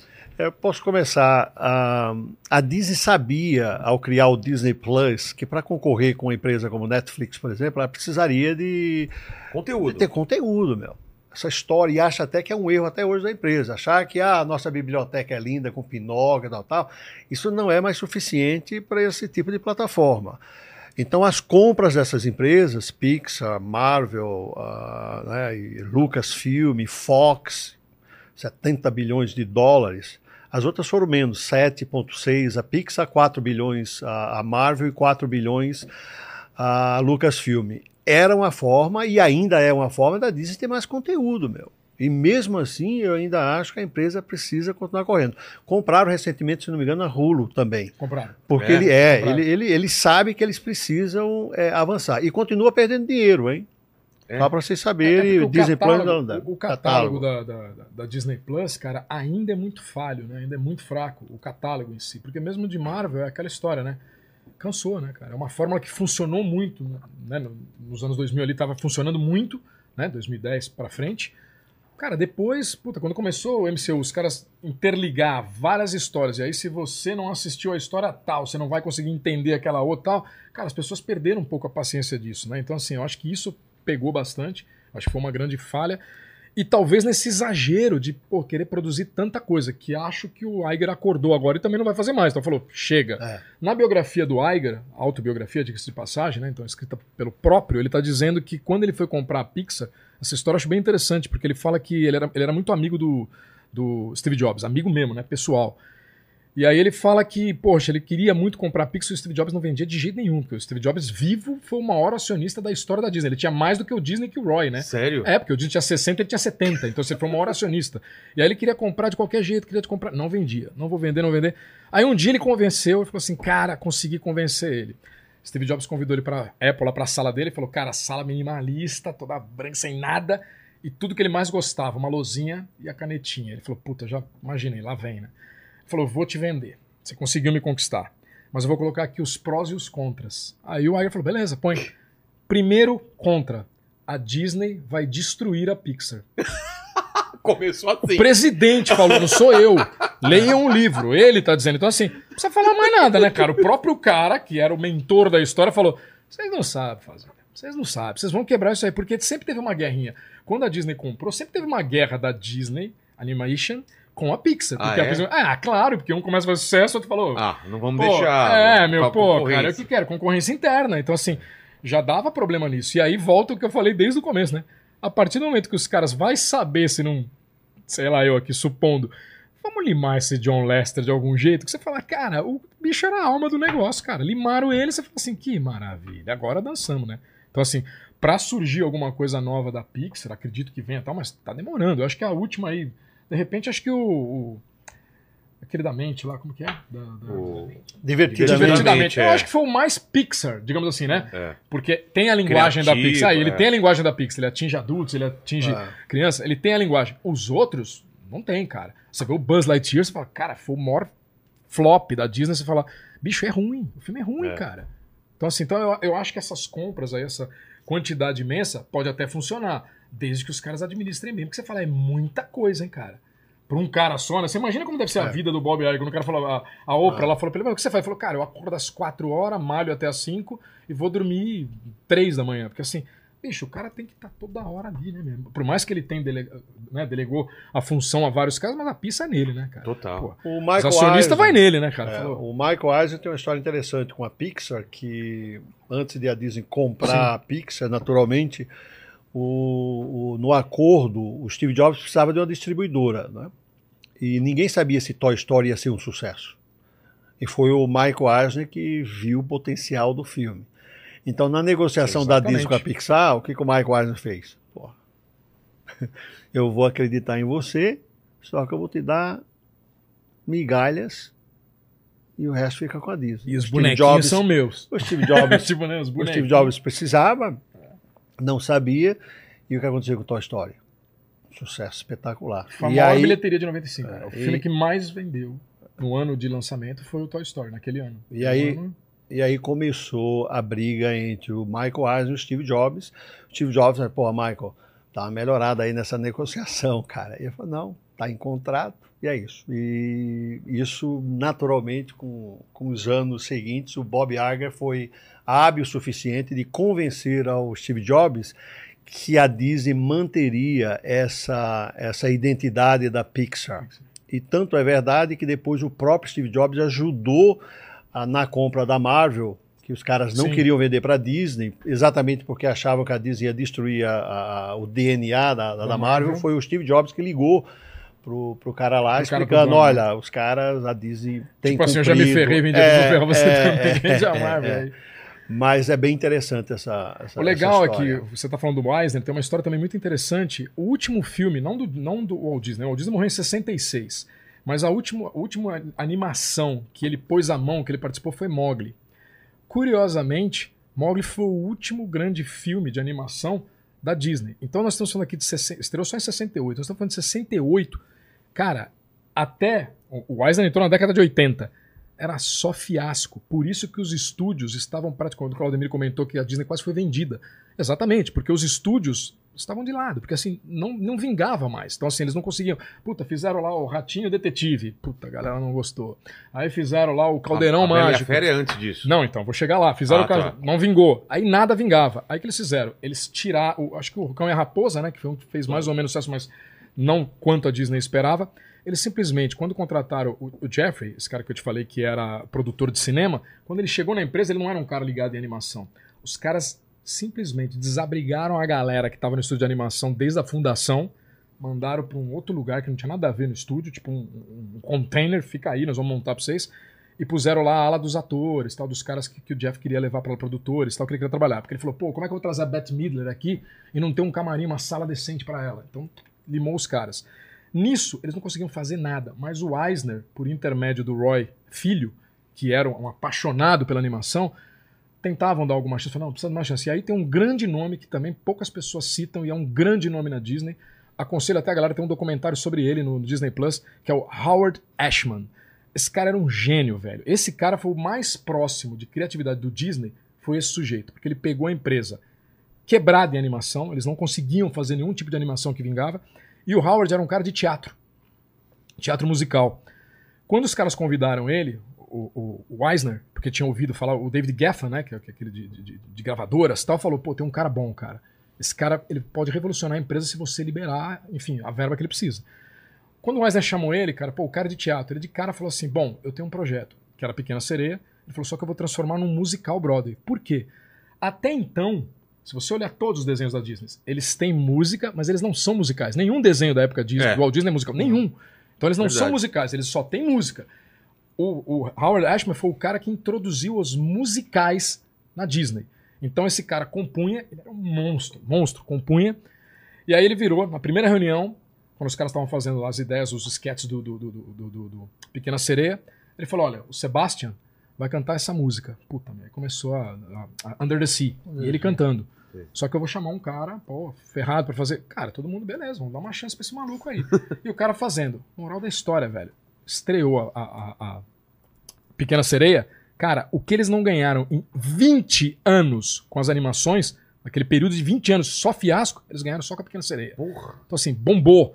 Aí já veio lá, logo em seguida, a Bela e a Fera. Que também bombou. Que né? também Bombou, bombou. bombou. Que a Bela e a Fera tem uma história é, triste, porque ele também fez tudo, só que ele foi bem na década de 90. O cara pegou HIV. Putz. Então ele sabia que ia morrer, porque não tinha jeito. Cara, o cara fez um trabalho Colocou a alma dele lá. Alma, alma. Tem uma parte, ô Vilela, que eu acho foda, velho. Ele conta no, no- no documentário aquela parte que, o, que a fera tá sendo perseguida pelos, pe- pelos moradores da Sei. cidade e tal, e é kill the beast, kill the beast. Meu, olha a sutileza do cara. O cara falou que aquele momento era exatamente como eles viam os homossexuais da época. Que ele sentia. Assim como ele. Que ele falou, poxa, porque as pessoas, tipo, achavam que não. é, tem vários pastores ridículos, os caras lá criticando que era doença do gay, ia acabar É. com o mundo e não sei o quê. E os caras eram perseguidos mesmo. E ele fez essa música, só que assim, olha a sutileza, velho. Em nenhum momento, ninguém que assistiu o filme sacou isso. Ninguém. Claro que não. Ninguém. E o cara depois contou. Ele falou: Não, eu fiz exatamente por isso. Essa música eu compus pra isso. E aí, tipo, no dia que foi estrear o filme, há poucos. Foi o dia que foi fazer a apresentação pra, pra, pra, pra plateia de, de, de experiência, né? Ele tava no hospital. E aí os caras foram assistir, falaram que foi legal, até foram falar pra ele. Pô, foi a coisa mais linda do mundo, tal. Ele falou: Eu sabia que ia ser tal. E morreu, velho. Meu, muito foda. E aí ele deixou pronto também Rei Leão, né? Rei Leão não, perdão, Aladdin. Aladdin, Aladdin. próximo ou é o Rei Leão? Próximo, Aladdin. Depois veio o Rei Leão. porrada, uma Só atrás- por... Então, mas esse cara, só Não é? porrada. Só porrada. Pô, depois disso... Só porrada, Ah. mas foi esse cara que reergueu. Tanto que o Rei Leão, os caras não acreditavam. Ah, O é? Rei Leão era o único que ninguém acreditava. Nem o Eisner acreditava, porque ele falava. É um Bambi na selva, na, na- é um Bambi na África, é um Bambi na África lá que vai ser tal, mas não sei, não, vai rolar. pegar. Cara, Arrebentou. explodiu, Arrebentou. Mas o Aladdin também arrebentou, Também, né? todos eles. Todos eles. Todos eles. Pô, o trabalho do Robbie Williams ali, cara, É. espetacular. Mas o Rei Espetacular. Leão tá acima, né? Tá acima. Em grana, tá, em grana, É? acho, que- em grana acho que foi, eu fico na dúvida. Eu não sei se foi, eu não sei bem se foi a Bela Fera ou se foi o Rei Leão. Em termos de grana, de bilheteria, porque a Bela e a Fera, pra ter uma ideia, ela foi, porra, primeiro, primeira animação Disney a concorrer a um Oscar de melhor filme. É mesmo? Concorreu a melhor filme. É, e a Disney, na história, É. até aquele presente momento, só três filmes haviam concorrido ao Oscar. Três, na verdade. Esse aqui, A Bela e Fera. Sociedade dos Poetas Mortos, que nem era da Disney, mas era da distribuidora, da produtora da Disney, né? E o Mary Poppins. Mas nenhum, nenhum filme da Disney tinha concorrido ao melhor filme. E quase ganhou. Então você perdeu pro Cine dos Inocentes, né? Mas você fala, cara, era uma Cara, é. porrada o filme, uma porrada. Os caras, tipo assim. Essa foi a retomada da, da Disney. Foi a retomada da Disney, cara. A grande retomada da Disney de, de animação foi essa. A Disney tava realmente falindo. Então foi uma E é uma excelente época também retomada. de, de muita venda de VHS, né? De, Muito, de, Sim. os caras ganharam muito, muito dinheiro muito, no, muito. no VHS, né? Tanto a que- galera adquirindo esses. Sim. Tanto que o Eisner, genial, começou a fazer o quê? A época dos os espetáculos. Rei Leão já foi. Ah, é? Já met- foi- A Bela Fera foi primeiro. Já meteram já a Bela leva Fera. pro, pro, pro, Claro, pro teatro, pro cara. teatro. Pro teatro. Então, assim, pô, tudo que o Claudemir falou dos monstros, né? Que, pô, o, o- complexo é um monstro, cara, ele conseguiu alimentar muito, porque ele falou, puta, tô vendendo bonequinho, É. tô vendendo parque, tô vendendo atração, tô vendendo produto, tô vendendo tudo, cara. Tudo É. por causa disso aí. Então, assim, foi um grande sucesso. Aí você vê uma empresa que, com as princesas, com as histórias de jornada, né? Jornada de herói e tal, fazendo tanto sucesso, cara. De repente os caras falam, ah, não vamos seguir mais isso. Joga não. fora, É, agora não tipo. vamos seguir mais isso, agora vamos mudar tudo. Cara, tá. Não adianta você querer oferecer o que a plateia não quer, cara. É. Não adianta, é uma regra Empurrar- básica. Empurrar pela É uma regra básica. Você fala assim, beleza, você vai agradar 10 caras no Twitter, eles vão pagar a conta? A E- conta vem aí, bicho. E, e voltando a falar de parque, primeiro eles fazem então na Califórnia. É um sucesso já ou não? 1955, primeiro dia é um dia complicado, chamamos de dia negro, Por mas porque a Disney não estava preparada, na verdade, houve uma greve na época lá, mas foi um sucesso. Ou seja, dia- esse primeiro dia. Choveu. Ah, choveu. Choveu, Choveu as- um dia antes. Você imagina as mulheres de salto no meio é, do barro. Asfalto, teve greves, houve uma série de, de, de Problema de, fatores. encanamento, né? É, que não tinha água, aí os caras tinham que vender coca. Aí os caras, é, tá é. vendo? A Disney não quer É. dar água porque quer vender a É, coca. E não é. é. os caras não tinham água, cara. Falaram, Mas, não tem mas água tem uma história interessante que o, o Roy estava preocupado, né? Porque era mais uma ideia louca dele, um parque para adultos e crianças. Os comentários eram que a Disneylândia seria fechada e esquecida no prazo de um ano. Esses eram os prognósticos para o Disney. Cara, Mas ele era um cara que já estava acostumado a ninguém acreditar. É. Branca de Neve, Tudo, né? 1936. todo mundo falou não vai dar certo, não É, vai dar não certo. vai dar certo. Ele, ele era o Pega a cara. filha, irmão, É, fala não assim. vai dar certo, é porque vai dar certo, entendeu? Foi um sucesso tremendo. Tem uma história interessantíssima do Roy, que ele também estava preocupado, e no dia falsificaram entradas para o parque. Um Então, em vez de monte, né? receber É um monte. X número, veio Quase quatro dobro. vezes mais. Né? E tem uma história fascinante que o, o pessoal de, de- do parque, né, do estacionamento, vê o Roy chegando desesperado com tanta gente, fala pro Roy, pô, o pessoal tá fazendo pipi aqui. E o Roy, quando vê aquele monte de gente, imagina o cara financeiro, É. pô, Pô, meu, deixa o pessoal fazer o que quiser. Pode fazer de boa, cara. Pô, o Disney limpa. Pode fazer. A gente Walt Disney limpa, a relaxa, limpa. relaxa. Visão. Walt Disney, traz a vassoura. né? visão é, totalmente é, financeira. E, e aí o que aconteceu? O sucesso foi tão grande que o Walt Disney teve um grande problema. Que os pilares deles era parque para adultos e crianças, limpeza impecável, o terceiro item era a realidade não pode se misturar com a fantasia. Como assim? Ele não queria que ninguém ao entrar ao parque tivesse contato com a, com a Por realidade. exemplo, jornal. Não Ah, pode ter uma banca de fantasia. jornal. Por É. exemplo, o muro tem um prédio do lado Ah. de lá. Eu não quero ter Ah, um prédio, tá. por isso que é isolado. né? Então, O cara vê lá e É, quebra a, a magia. Pois é, Sim. e o que, que aconteceu? Ele comprou poucas terras, porque ninguém acreditava no sonho dele. Foi um sucesso, tudo aqui ficou caro em volta. Começaram a construir prédios Uh. mais altos. E aí ele conseguiu ver a realidade. Ele não queria Quebrou alguém ver, aquele, fantasia, é, né? ver aquilo lá. Então a Disney em Orlando é uma consequência desse terceiro pilar. Ele falou: preciso comprar mais terras Hum. para eu ter controle sobre essa terra e não ter essa influência externa. Que até hoje é interessante. né? Até hoje hoje tem. Você entra no parque, você não vê fora. É, você não vê consegue ver nada, nada. não vê É nada. incrível. Nada que isso foi uma consequência. E antigamente não, era- não Exato. existia internet, obviamente você pro- era proibido qualquer tipo de informação. Mesmo na época que surgiu a internet, a Disney relutou um pouco de É não mesmo. querer. Só que agora, os caras não são burros, É. né? Qual é a maior máquina de propaganda gratuita dos caras? Instagram. Fala, É. pô, velho, pode postar o que você quiser aí, irmão. Faz a propaganda Então, da é, gente aí. é, e ele faleceu antes de, da abertura. E Orlando tem uma história linda que no dia da inauguração em 71, que o Roy levou a cabo, perguntaram para Lily, esposa dele, Lily, que pena que o Walt Disney não viu nada disso, né? Aí ela olhou para o repórter e falou assim, nada. Mas foi ele que viu tudo isso primeiro. Nossa, cara, que bonito que você já arrepiar, viu, né? Porra. Entendeu? E o Roy Disney inaugura e exatamente um mês e 19 dias depois ele falece. Só Foda entregou pro irmão. Só entregou. Só entregou. E detalhe, tem uma jornalista. Legal isso, quando ele tá fazendo a coisa, tem uma jornalista que pergunta pra ele e fala, né? Puxa, como que o senhor saiu, né, cara, da, da, da- da- porra, de trás ali dos escritórios tal, pra pôr a mão na massa, literalmente, aqui. O que o incentivou a isso? Ele falou: o medo do meu irmão. Eu tinha muito medo de morrer, encontrar com ele. Ele falou assim: o que você fez com os parques? Eu falei, É. "Ah, cacete." Ele falou, eu ouvi ele a eternidade. Então, assim, cumpri meu, meu trabalho. Fiz, agora eu posso morrer em paz. Tipo assim, Walt Disney, E o de tá Orlando de boa. também foi isso, logo de cara. Não, não, ele tá falando de Orlando. É, é, É, de- é, não, foi um é. sucesso, é um sucesso. E tem uma história fascinante é, é, que tem a ver com a história, né? O Walt Disney, o ego dele era tão grande que em 1926, antes, antes de ele ser famoso Sim, com Mickey sim. Mouse, foi o Walt Disney que tirou o nome do irmão da empresa. Porque o nome da empresa era Disney Brothers. Brothers Studios. É o Walt Disney que chega no irmão e fala: Eu vou mudar, porque no holofote só cabe uma pessoa, e essa sou eu. E ele muda de Disney Brothers para Walt Disney Não Studios. sabia disso. É que o irmão Mas- era um anjo. É, agora, Sim. agora olha que lindo, para Mas aí- fechar com chave de ouro. Ele tira o nome do irmão, É. né? Disney Brothers, coloca Disney. tá. Quando vão inaugurar a Disney, o nome seria Disney World, porque era Disneylândia, a terra dos dois irmãos, e Disney World, o mundo dos dois. Esse cara aqui, por isso que eu sou fã, apaixonado por Mudou ele, pro- ele fala para a imprensa: Eu quero que o mundo se lembre do meu irmão, porque esse era o maior sonho dele, Orlando, Flórida. E eu mudo de Disney World para Walt Disney World.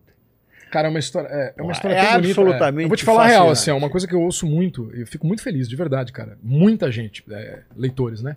Graças a Deus.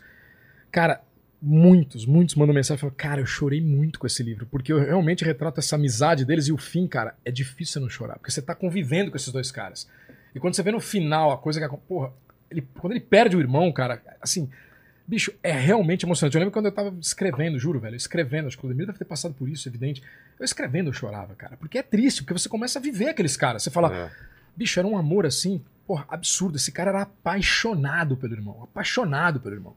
Muito apaixonado. Porque o cara comprou todas as brigas. Então você fala, por mais genial que o Walt Disney fosse, e era, talvez sem o irmão ele não teria chegado, não sei, talvez em nenhum lugar. Porque assim, o irmão foi realmente, cara, o cara que de- deu o caminho, sabe? Falar assim, bicho, vem comigo. Eu fico na minha, você que vai ganhar os louros, você que é o cara. Mas deixa eu fazer as coisas, porque sabia fazer, né, cara? Então, assim, as coisas. Por isso que é bem interessante quando citam sempre os dois. Eu falo, tanto que quando a galera entra na Disney, né? Ah. Tem lá aquele banquinho com a Minnie e tá o Roy ali, né? Pô, eu falo, cara, esse Roy não tinha que estar tá aí, cara. Esse Roy tinha que estar tá na frente pra todo mundo ver quem é esse cara, bicho. Não tinha que estar tá escondido, né? Você fala. Porque muitas vezes você pergunta, né? De sacanagem, essa vez que eu fui, eu fiquei perguntando pra uma galera. Eu falei, sabe quem é esse cara? Sabe quem é esse cara? Cara, ninguém sabe. Ninguém sabe. Ninguém sabe, ninguém sabe. Você fala assim. É triste, porque esse cara aí, cara, foi o cara que fez essa parada. Porque tem gente que, como não conhece a história, acha que foi o Walt Disney que fez. Ah. Eu já vi palestrante, o Claudemir deve saber disso, palestrante, muitas e muitas aspas, vendendo o curso e falando isso. Eu já vi, velho. Não, porque o Walt Disney, quando passava aqui por essa rua, tal, eu falei, porra, o Chico Xavier, o Walt Disney. Cara, o Walt Disney como? O Walt Disney tinha morrido, irmão. Como é que ele passava nessa rua? Então, assim, e os caras falam, contam essa história, você fala assim, meu Deus, galera, não é- se você duvida, vai lá no Wikipedia, né, que é bem fácil. Ah. Só olha a data, quando ele morreu. Quando esse parque Ah. inaugurou? Deixa eu fazer Ah. a conta aqui, né? Agora, essa biografia eh, eu tenho muito orgulho porque ela é única no mundo sobre o Roy Disney. No mundo. Porque eu via durante as pesquisas na Universidade Disney, quando eu dava aulas, a importância dele. E hoje, eh, nesse Grande. tema do, do, do Maurício, eu fico possesso porque a estátua do Roy Disney com a Minnie na entrada, eles tiram de lá em épocas de festividades. coisa. colocam em escanteio ali pro lado esquerdo, ao lado do, do, É do, do- da, da, da prefeiturazinha ali Exatamente. Mas a importância, meio- é, a importância dele abóboras é ímpar para a empresa. Os 100 anos que você está falando hoje aqui, que Sim. estamos conversando hoje aqui, não aconteceriam sem esse cara.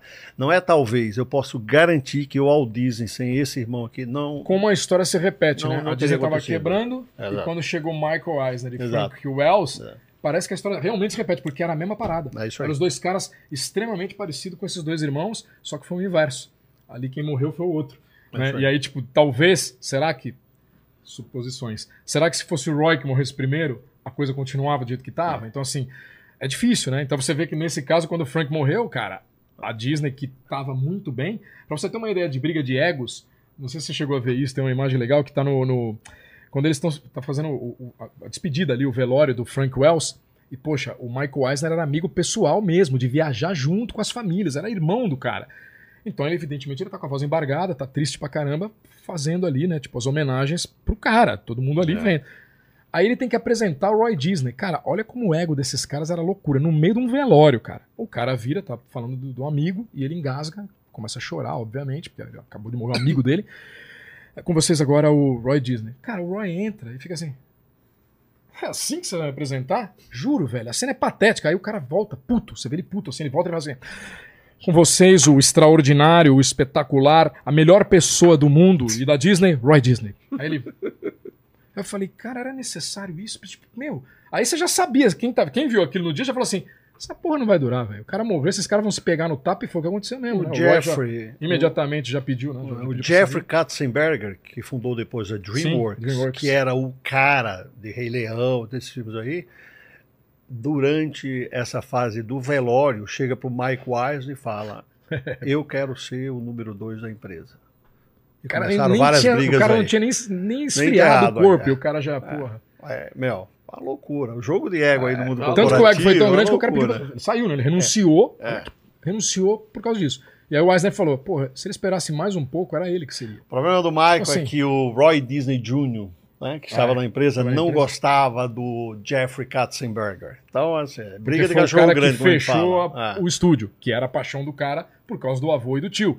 Pô, mexe com tudo, menos com o estúdio de animação. O cara entrou, a primeira coisa que o cara fez, ah, esse estúdio aí não tá com nada, velho. Vamos, vamos derrubar essa parada aí. Então, assim, Nossa. fica aquela raivinha. E outra, né? É um Disney, né, cara? Tinha que ter um mínimo do respeito. Você fala, porra, é um Disney, Sim. né? Era um único ali que É tava lá. Era um Disney. E, aliás, é a cara, né? Apesar de ser filho do Roy, ele é a cara Sim, do a cara do tio. Ele é a cara É, do Walt, a velho. cara Você do olha e tio. fala, pô, o cara... A cara do tio. acho que é o Disney, não sei não, hein? Ih, cara do tio. Cara do Fala aí, fala aí, é, Tuti. Ó, vamos lá. A Isabela Zanoni perguntou aqui, ó, se a influência do Walt Disney é muito forte ainda nos estúdios ou apenas uma memória bonita.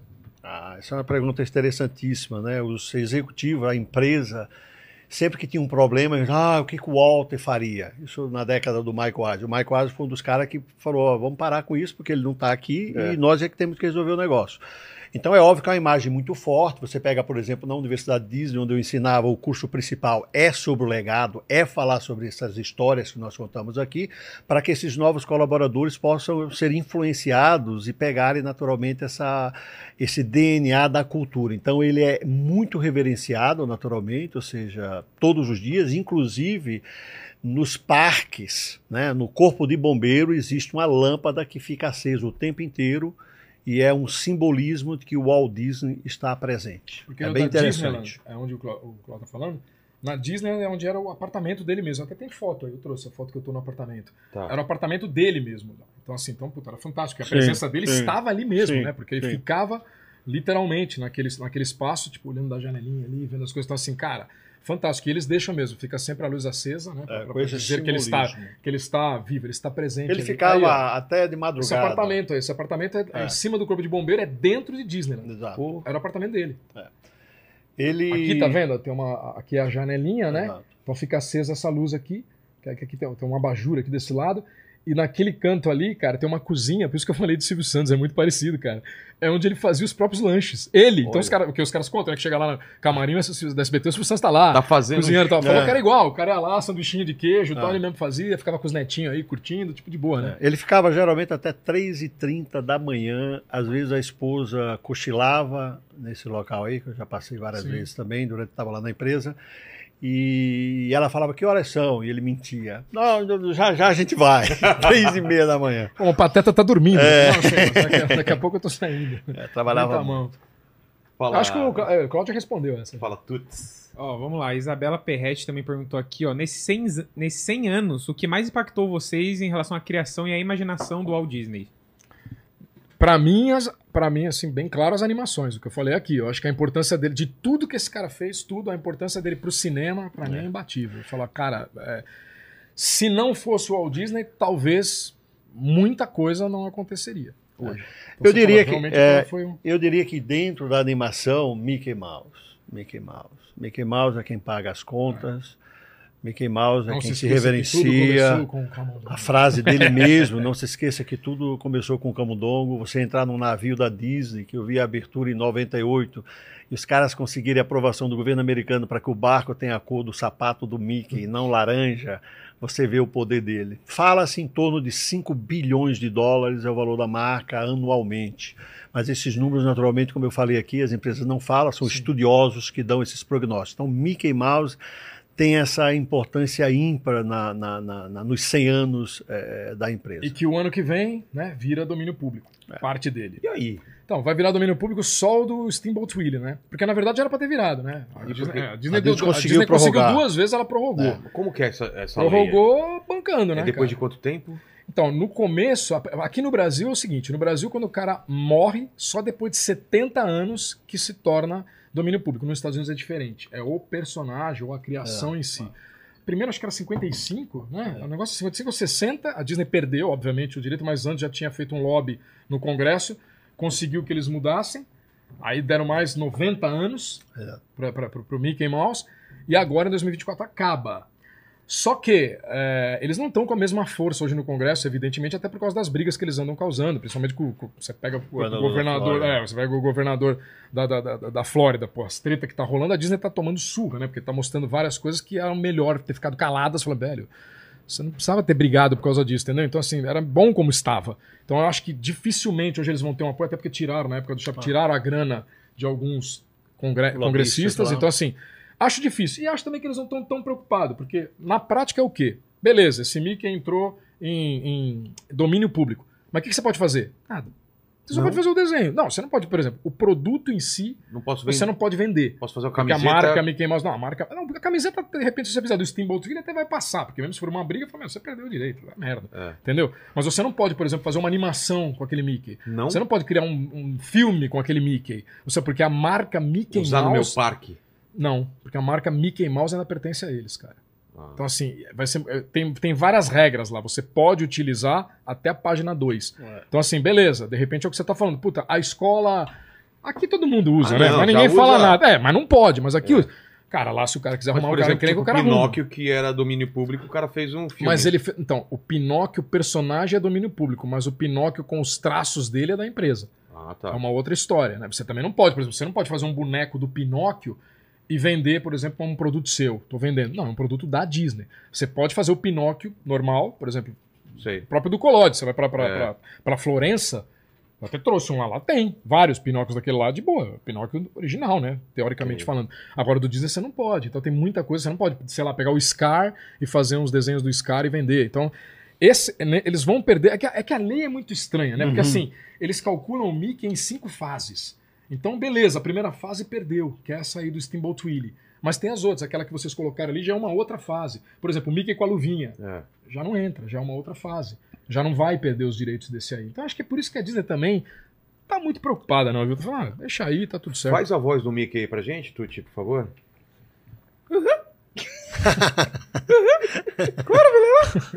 Muito bom. Meu Deus, muito esse bom. Mickey tá. Muito bom, bom, bom, muito bom, Mickey tá com problema na garganta. Nota 10, nota 10. Nota 0 a 10. 1000, nota 10.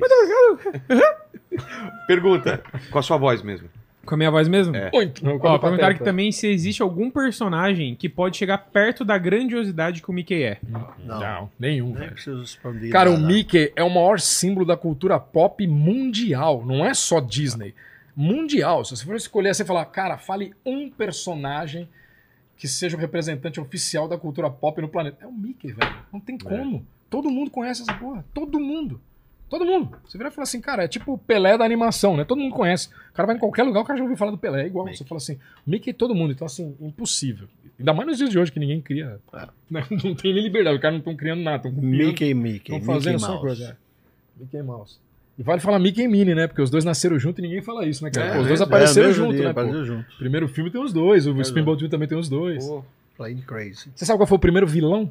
não. Bafo de onça. É mesmo? É, o Pete. Na animação ou nos No- quadrinhos? não, no- nas- na- em todos. No Em quadrinho, no desenho. Porque ele surgiu no desenho, né? Surgiu no, no, no Steamboat Willie, tá ele lá. Tá ele. Manquinho e tal, mas é o Bafo de onça. Que a gente chama de João Bafo de onça, né? Mas é o primeiro vilão E- Disney. E outras empresas é, para combater a Disney, o que, que fizeram assim? Tentaram combater a Disney? Quem, quem que rivalizava ou não tinha? Tinha, cara, pô, tinha várias, entendeu? O próprio Fletcher, cara. Era, era um na cara. época, é, era. pô, você tinha bastante. Você tinha Mariano Popeye, você tinha. Pô, quando entrou, do, do- do- quando entrou os Looney Tunes, Ah, pô, você tinha, entendeu? Tinha várias empresas que de repente. É que Tem- assim, é, ficou, a Disney ficou muito forte, mas muito forte, cara, no cinema. Televisão, era, tinha outras pessoas que. Na televisão, cara, assim, quando tinha o Clube do Mickey, então a televisão, a, Disney, a época mais forte da Disney foi na época que tinha o programa do Walt Disney, né? Que era o É. Disneyland. Uhum. Que foi exatamente para ajudar a levantar a Disney, né? Que foi o acordo que eles fizeram, porque não tinha grana, né? Então quem financiou foi a, foi a- Ironicamente, né? A, AB a ABC que financiou e depois a Disney comprou a ABC, né? Que hoje a ABC é. é da Disney, né? Fala, Tuti. Ó, tem mais uma pergunta Com a voz aqui. do Pato Donald. Putz, é, é que é- aí vai ser complicado. Eu não tenho garganta pra isso. Mas ó, tem mais uma aqui que é pedindo pra vocês falarem um pouco sobre as polêmicas da Disney nos anos 50, daqueles episódios, principalmente com o Pato Donald na Segunda Guerra, enfim. Na, na verdade, assim, não, não era questão de polêmica, né? Quando, aconte- quando ocorreu a Segunda Guerra, os estúdios Disney, eles foram literalmente invadidos pelo exército americano, porque, Como era, uma, assim? porque era uma área estratégica. Os estúdios de Burbank, eles estavam muito próximos, por exemplo, a uma empresa de, de, de- de avião, então assim, era uma área estratégica. Tá. Então eles simplesmente invadiram, literalmente, o estúdio.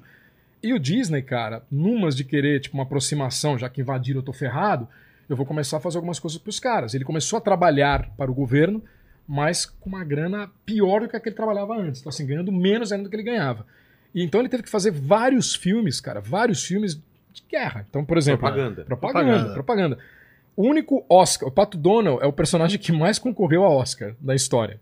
E o único Oscar que ele ganhou foi com um filme antinazista, que era o The Führer's Face, Exato. que é um filme, pô, espetacular, velho. imagem aí? É, The Führer's Face, que acaba, pra você ter uma ideia, acaba o filme, o Pato Donald joga uma torta na cara do, do Hitler. Hitler. Vale lembrar que estavam em plena guerra. Hitler era vivo. Imagina o. Era o homem mais poderoso da parada ali naquele momento. Você imagina o ódio que esse cara tinha do Walt Disney.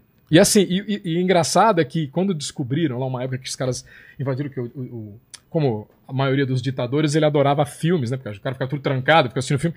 E tinha uma puta coleção do Walt Disney, né? Que ele gostava principalmente de filme de Mickey. Tinha vários filmes de Mickey. Eu acho que o cara assistia, mas fora xingava pra caramba. Ela falava, "Ah, deixa eu assistir aqui, não tem ninguém vendo. Só esse do Pato Donald que ele não gosta. Eu falei, esse filme eu não gosto. Isso aí eu não gostei e tal. E ele brincava porque ele nunca usou o Disney. Interessante isso, cara. Ele nunca usou o Mickey em nenhum desses filmes. Era Nenhum sempre- filme, nenhum filme é, de, de aliados, filme da guerra e tal, ele usou o Mickey. Porque ele sempre É. negociava que o Mickey, cara, é uma imagem muito pura. E ele não queria quebrar nunca isso. Então ele vendia o Pato Donald, que ele falava que o Pato Donald era o Clark Gable dos estúdios. Hoje seria o Tom Cruise. Então assim, Sei. cara, o Pato Donald é o Tom Cruise daqui, velho. É ele o cara.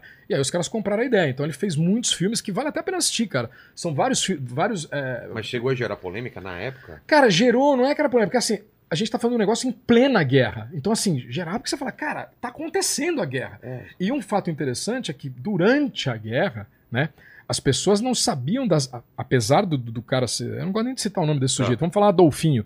Apesar do Adolfinho ser o demo em pessoa. Cara, ninguém tinha descoberto ainda, Ah, naquele o momento, o- ninguém É sabia. verdade, foi, foi Então, depois. assim, né? foi depois. Então, as pessoas. Por isso que eu falo, você sempre tem que entrar, velho, no contexto da história. É. Você fala, o cara, ninguém sabia. Então, até aquele presente momento, você tem que pensar o seguinte: boa parte da Alemanha era favorável ao cara. Então, é óbvio que um desenho desse, pô, você tá ofendendo, entre aspas, o meu líder nessas Entendi. baboseiras. Então, assim, então não é. Hoje tudo bem, porque todo mundo sabe quem era o cara, todo fala, puta, tem que jogar mil tortas nesse filho da puta. Mas naquela época não, né? Os caras, porra. Entendi. Então por isso que foi polêmico. E alguns outros filmes que ele fez, por exemplo, tem um filme que ele fez pro Exército, cara, que, que tá até hoje no Tesouro Nacional lá de cinema. Foi o primeiro filme da história a falar vagina, e é da Disney. Tá brincando. Chamava-se A História da Menstruação. Porque eram filmes educativos. Olha, então falava é, sobre a menstruação. E aí citava a vagina. Olha, É, esse é o do Esse filme aí, Donald. esse filme ganhou um Oscar, cara, de, de melhor animação. Melhor curta. O, E é- Pato, e é um é, o Pato Donald também tem a ver com a característica dele, né? O Mickey é mais, Sim. é, vamos lá, Certinho, educado, né? certinho. bonzinho. O Pato Donald chegou a ser até mais conhecido que o Mickey Mouse do ponto de vista, principalmente durante guerras, onde o personagem é ele, ele fala, ele grita, ele berra. Você não vai ver o Mickey fazendo E ele é engraçado. Ele é, É, engraçado Entendeu? também. Então, o Mickey, era, engra- é, o? Mickey era É, engraçado é, nos é. primeiros filmes. Exato. Se você pegar, por exemplo, o Crazy Plan, hoje o Mickey seria cancelado.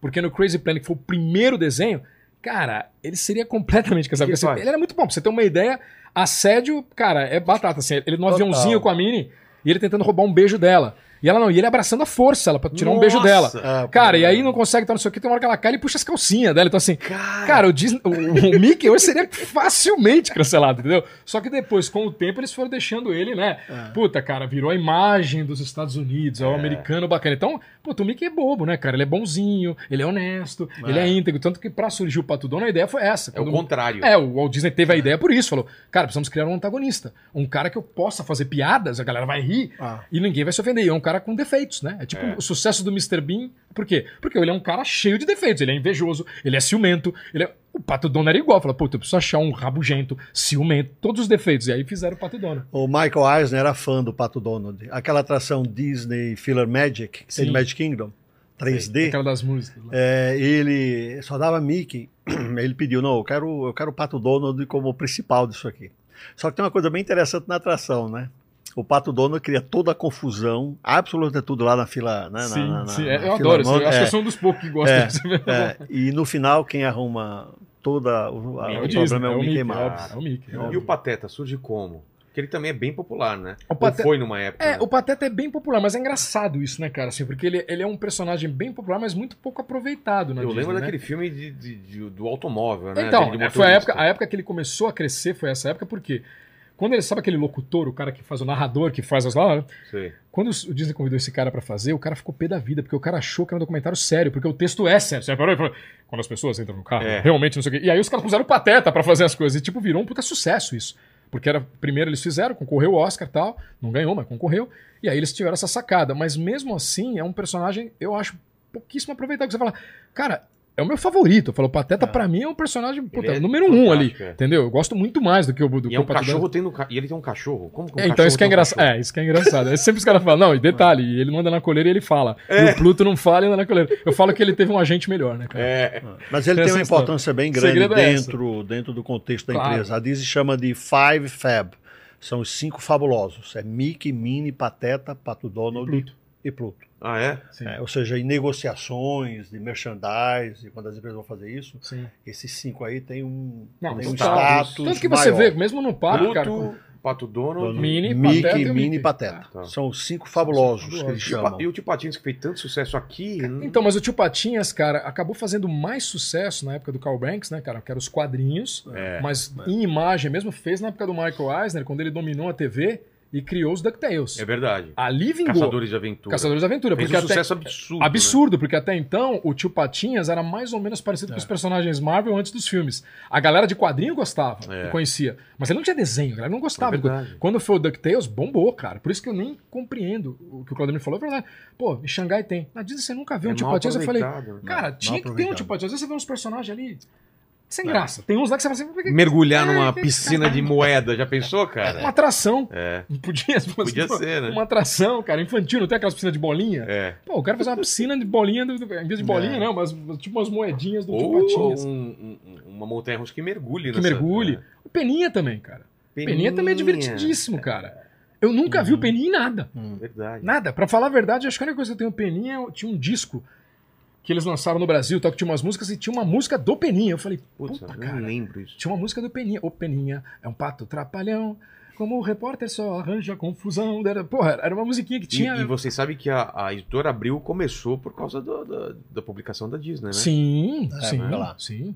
Cara, a editora abriu. Era, meu, Qual foi o Pato Donald? eh, que eles eu acho que os primeiros foram, por causa do Vê, vê a Banks, cara. Disney, qual quadrinho que começou a editora Abril, né? Agora, você sabe um negócio engraçado, Rogério? Cara, eu nunca gostei dos quadrinhos do Mickey, cara. O quadrinho do Mickey nunca, nunca Não, me no atraiu. Mickey, no Mickey eu nunca vi. Eu não gostava tinha, porque era, muito era de do- aventura. O do Mickey era meio detetive, né? Ele era meio Ah. detetive. Ah, Mas eu assim, nunca, nunca eu nu- atraiu, nunca cara. me Achei meio pegou. sem graça, Eu gostava cara. do Pato Donald, Pato do Donald, eu também. Patinhas, Peninha, que as eu adorava. aventuras lá do deles, que era muito legal. Eu, eu gostava também. O, o Tuti, viu aí? Sim, é do Pato Donald. Não É, acho que foi, foi qual, Pato Donald. mas Eu acho que é foi porque Pato mesmo quando saiu Donald. aquele almanac é, de aniversário, outra coisa, era o Pato Donald. É, né? Então fala é assim, eu isso acho que mesmo. o Pato Donald...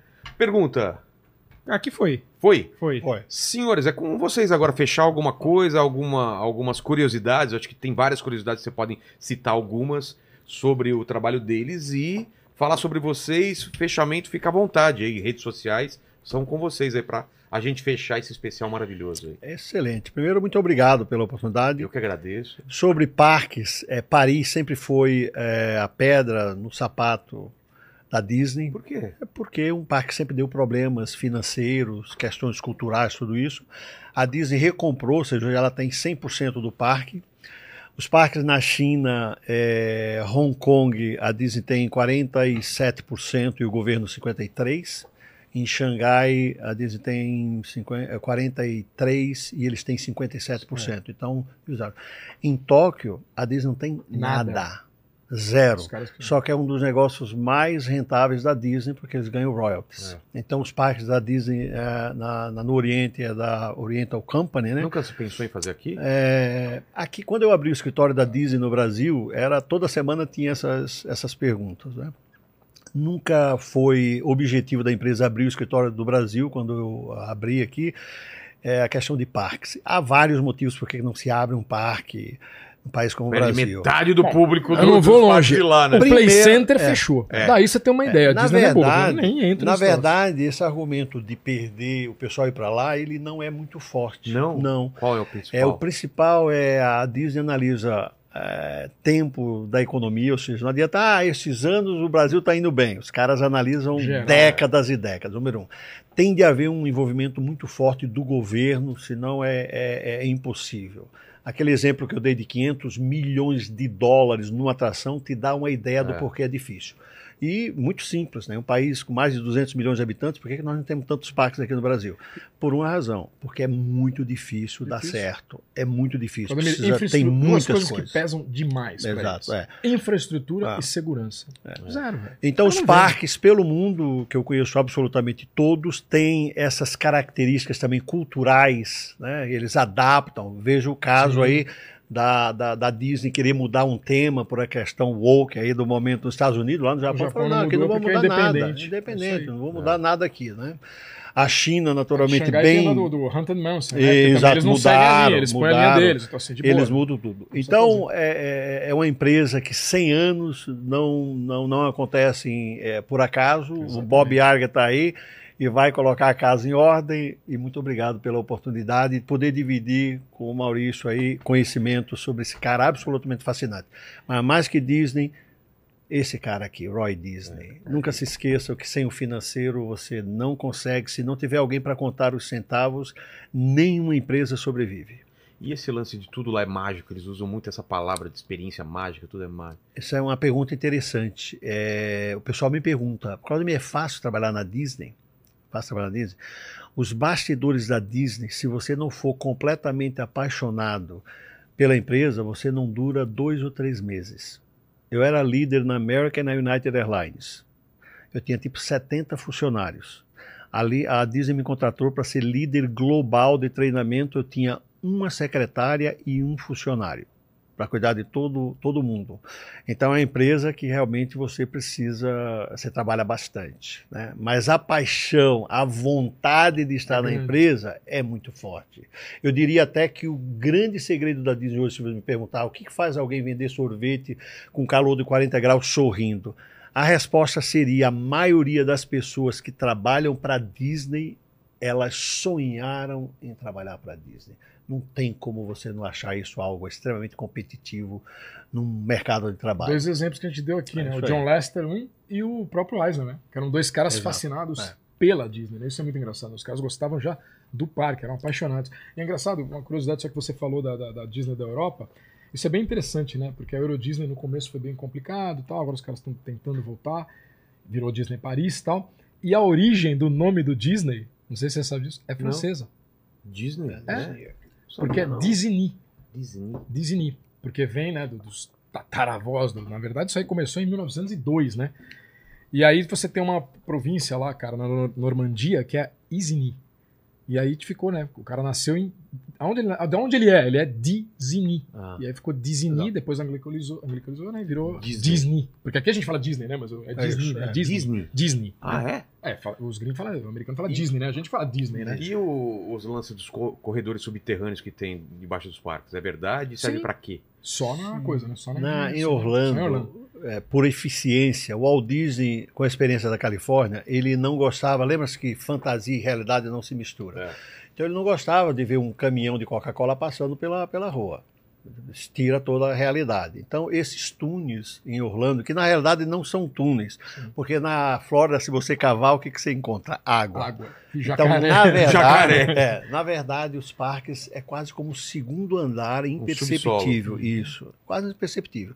Aqueles lagos que você vê em volta do Magic Kingdom são Sei. todos artificiais e toda a terra dali tiraram e o Magic Kingdom é construído quase que no segundo andar. Então Exatamente. há o túnel, mas na verdade é como se fosse Tá. térreo, entendeu? E é daí que os colaboradores sabem para que áreas eles vão. Alguém que trabalha em Fantasyland, a Terra da Fantasia, está com a roupa para aquela para aquele show, Não vai aparecer ele, em outro aparecer, lado. não. ele sai por locais especiais. Então os, os túneis têm essa função de não estragar o show. A Disney fala em segurança, cortesia, show e eficiência. E o mais engraçado é que todo mundo quer conhecer, porque acha, não, né? Cara, é um túnel. Né? Tipo assim, É, você tá, no, você tá no- nos bastidores do estádio de futebol, tá ligado? Sei. Não é, é igual, você tá andando ali, cara. Tipo, não tem nada. O máximo que pode acontecer, às vezes, eu nunca dei essa sorte, mas às vezes você tá ali e vai cruzar um Mickey com a cabeça na mão, tá ligado? tipo, o cara precisa de Mickey ali. É o máximo que você pode pegar ali, né? Alguma coisa. Não tem. As outras que. as- achei legal a parte que tem a parte que eles levam pra você pra ver os carros alegóricos lá. Isso é bem interessante, né? Mas você não pode se aproximar, né? Uma coisa bem interessante pra você ver de longe. Segurança, os caras são bitolados com segurança. Segurança. Ainda mais depois, né? Do 11 piorou, né? então, assim, então tem bem. Só que assim, é um passeio que, que hoje tem lá tal, é caro.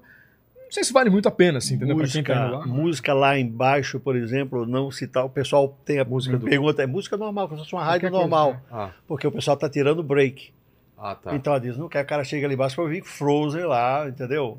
Claro. Let it go, let it go. O cara já tá. não aguenta mais. tá na mais. vibe Então lá inteiro, embaixo daquilo. é, é, é, um, é, um, é um ambiente de descanso. Entendi. Então, na verdade, as rádios são rádios normais, sem, sem ter muita influência, porque eles estão descansando ali. Mas desculpa, eu te Imagina, interrompi aí, você imagina, fazia imagina, as tuas imagina. E não tem- considerações. E não tem aquele papo de a pessoa morre lá, não sai, que ela morreu na, na Disney ou não? Não, não. Isso, é- isso- Não? isso é muito Family Guy, né? Ah, é? Não, isso, isso na tá verdade. Vilela, em todas as empresas. Né? Você, por exemplo, eu dou consultoria e treinamento, shoppings. Você pega tá, qualquer pessoa de shopping, Tem uma a regra número um é ninguém morre dentro de um shopping. Mas por quê? Por quê? Ou seja, aconteceu qualquer coisa, corre, tira e leva para o hospital. Porque quando sai uma notícia Ah, tá. que morreu naquele shopping, cara, é um desastre para as empresas. Um desastre. Exato. Aparece dois dias depois alguém querem suicidar, é um negócio É. de louco.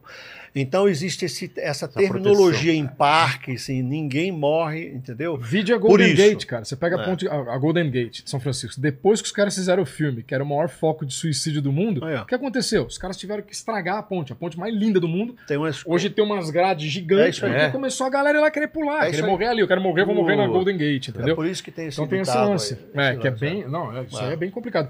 O livro do Iger, cara, quando ele. É bem foda, porque quando ele começa, a primeira página do livro, cara, ele contando o livro, ele fala exatamente do acidente do crocodilo lá, com a criança.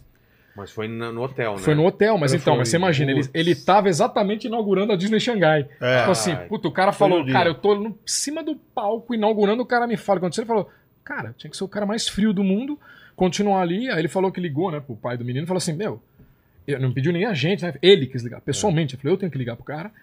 Ele falou, cara, vamos se encontrar, tal. O cara falou, pede o que você quiser. Eu não tenho o que falar, cara. É. Foi um erro que, tipo assim, não tem. O, o bom é que a eficiência, o Claudemir fala, é verdade.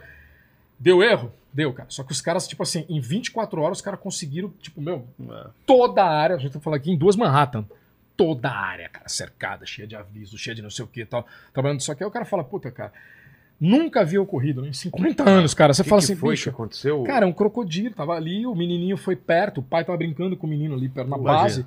Cara, eu, pegou, e eles são muito rápidos, cara. Pegou, o, pai, o pai viu, né, bicho? Que Isso que é o terrível. né? O pai viu e assim, não tem o que fazer, cara. Não tem o que fazer. E, e o cara, o, o Iger nisso, cara, erramos. Foi um erro horroroso esse, cara. Vamos fazer o quê? Tipo assim, Porque aconteceu. de- e aí eles, pra corrigir isso, não, não tem mais crocodilo. Não, o pai do menino foi.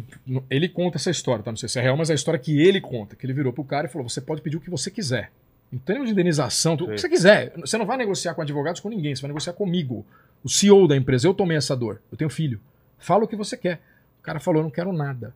Eu só quero que nunca mais aconteça isso aqui. Nunca mais. Foi o que ele pediu pra ele. Putz. Nunca mais. E aí ele fala: o que eles fizeram foi cercar. Hoje tá bem cercado, você vê ali que É. tá. E tem avisos. Antigamente era uma grande falha. Infelizmente aconteceu, mas era uma falha. Não tinha aviso. Por mais que a pessoa sabe, você tem que pensar. Cara, infelizmente, você tem que pensar por baixo. Tem gente que não sabe. O cara vai lá e vê. Puta, que legal, tem um laguinho ali. O cara fala, cara, tem mais jacaré que gente aqui em Orlando. É. Você tá doido? O cara vai lá, bicho. Então, assim, e muito rápido, né, meu? Pegou assim. Tá Não deu nem pra. Pô, você pega. Foi o- a, de- a decisão mais difícil do Bob Iger Total. em todos os 15 anos que ele foi CEO. Ele, Você imagina o ele lugar da comenta. felicidade, o É. lugar da fantasia acontece isso. O cara fala, cara, imagina como essa família vai pensar a vida inteira sobre a Disney. Então, realmente, É. foi, foi um fato assim. O cara, nesse momento, cara, eu achei que ele foi um É. mega CEO, assim. Ele foi muito Sim. forte, porque, pô, o cara conseguiu, inaugurou o negócio lá. Imagina a cabeça desse cara, Tá bicho. louco. Pô, o cara falou, meu, eu não podia parar no meio do, do lançamento do pai e falar, olha, pessoal, aconteceu uma tragédia ali, não sei o quê. Ele falou, puta, eu tive que fazer o negócio, já saí, imediatamente veio embora, né? Ele falou que imediatamente já catou um voo, já puf, veio. E tipo, meu, vamos resolver, vamos fazer o quê? Aconteceu, né? Não- não- não- infelizmente não tem o que fazer. O que pode fazer é o que você pediu, não aconteça mais. Beleza, vou fazer de tudo É. para não acontecer. Mas o fato já E ocorreu. não vai cara? acontecer, né? Não, Os caras não são- agora eu acho que não, cara. Já-? Os caras não, Os caras não. não vão nem correr não, o risco de não, nada. não. Ali, É, cara, nada. Meu, até é. cobra, né? Quando você vai lá agora, tá lá. Cuidado, pode ter cobra. Cuidado, pode ter não sei o quê. Os caras já estão avisando todo mundo, porque mesmo se Deus o livre e guarde acontece, porra, cara, tem 500 avisos, bicho. Estamos falando aí, né? É.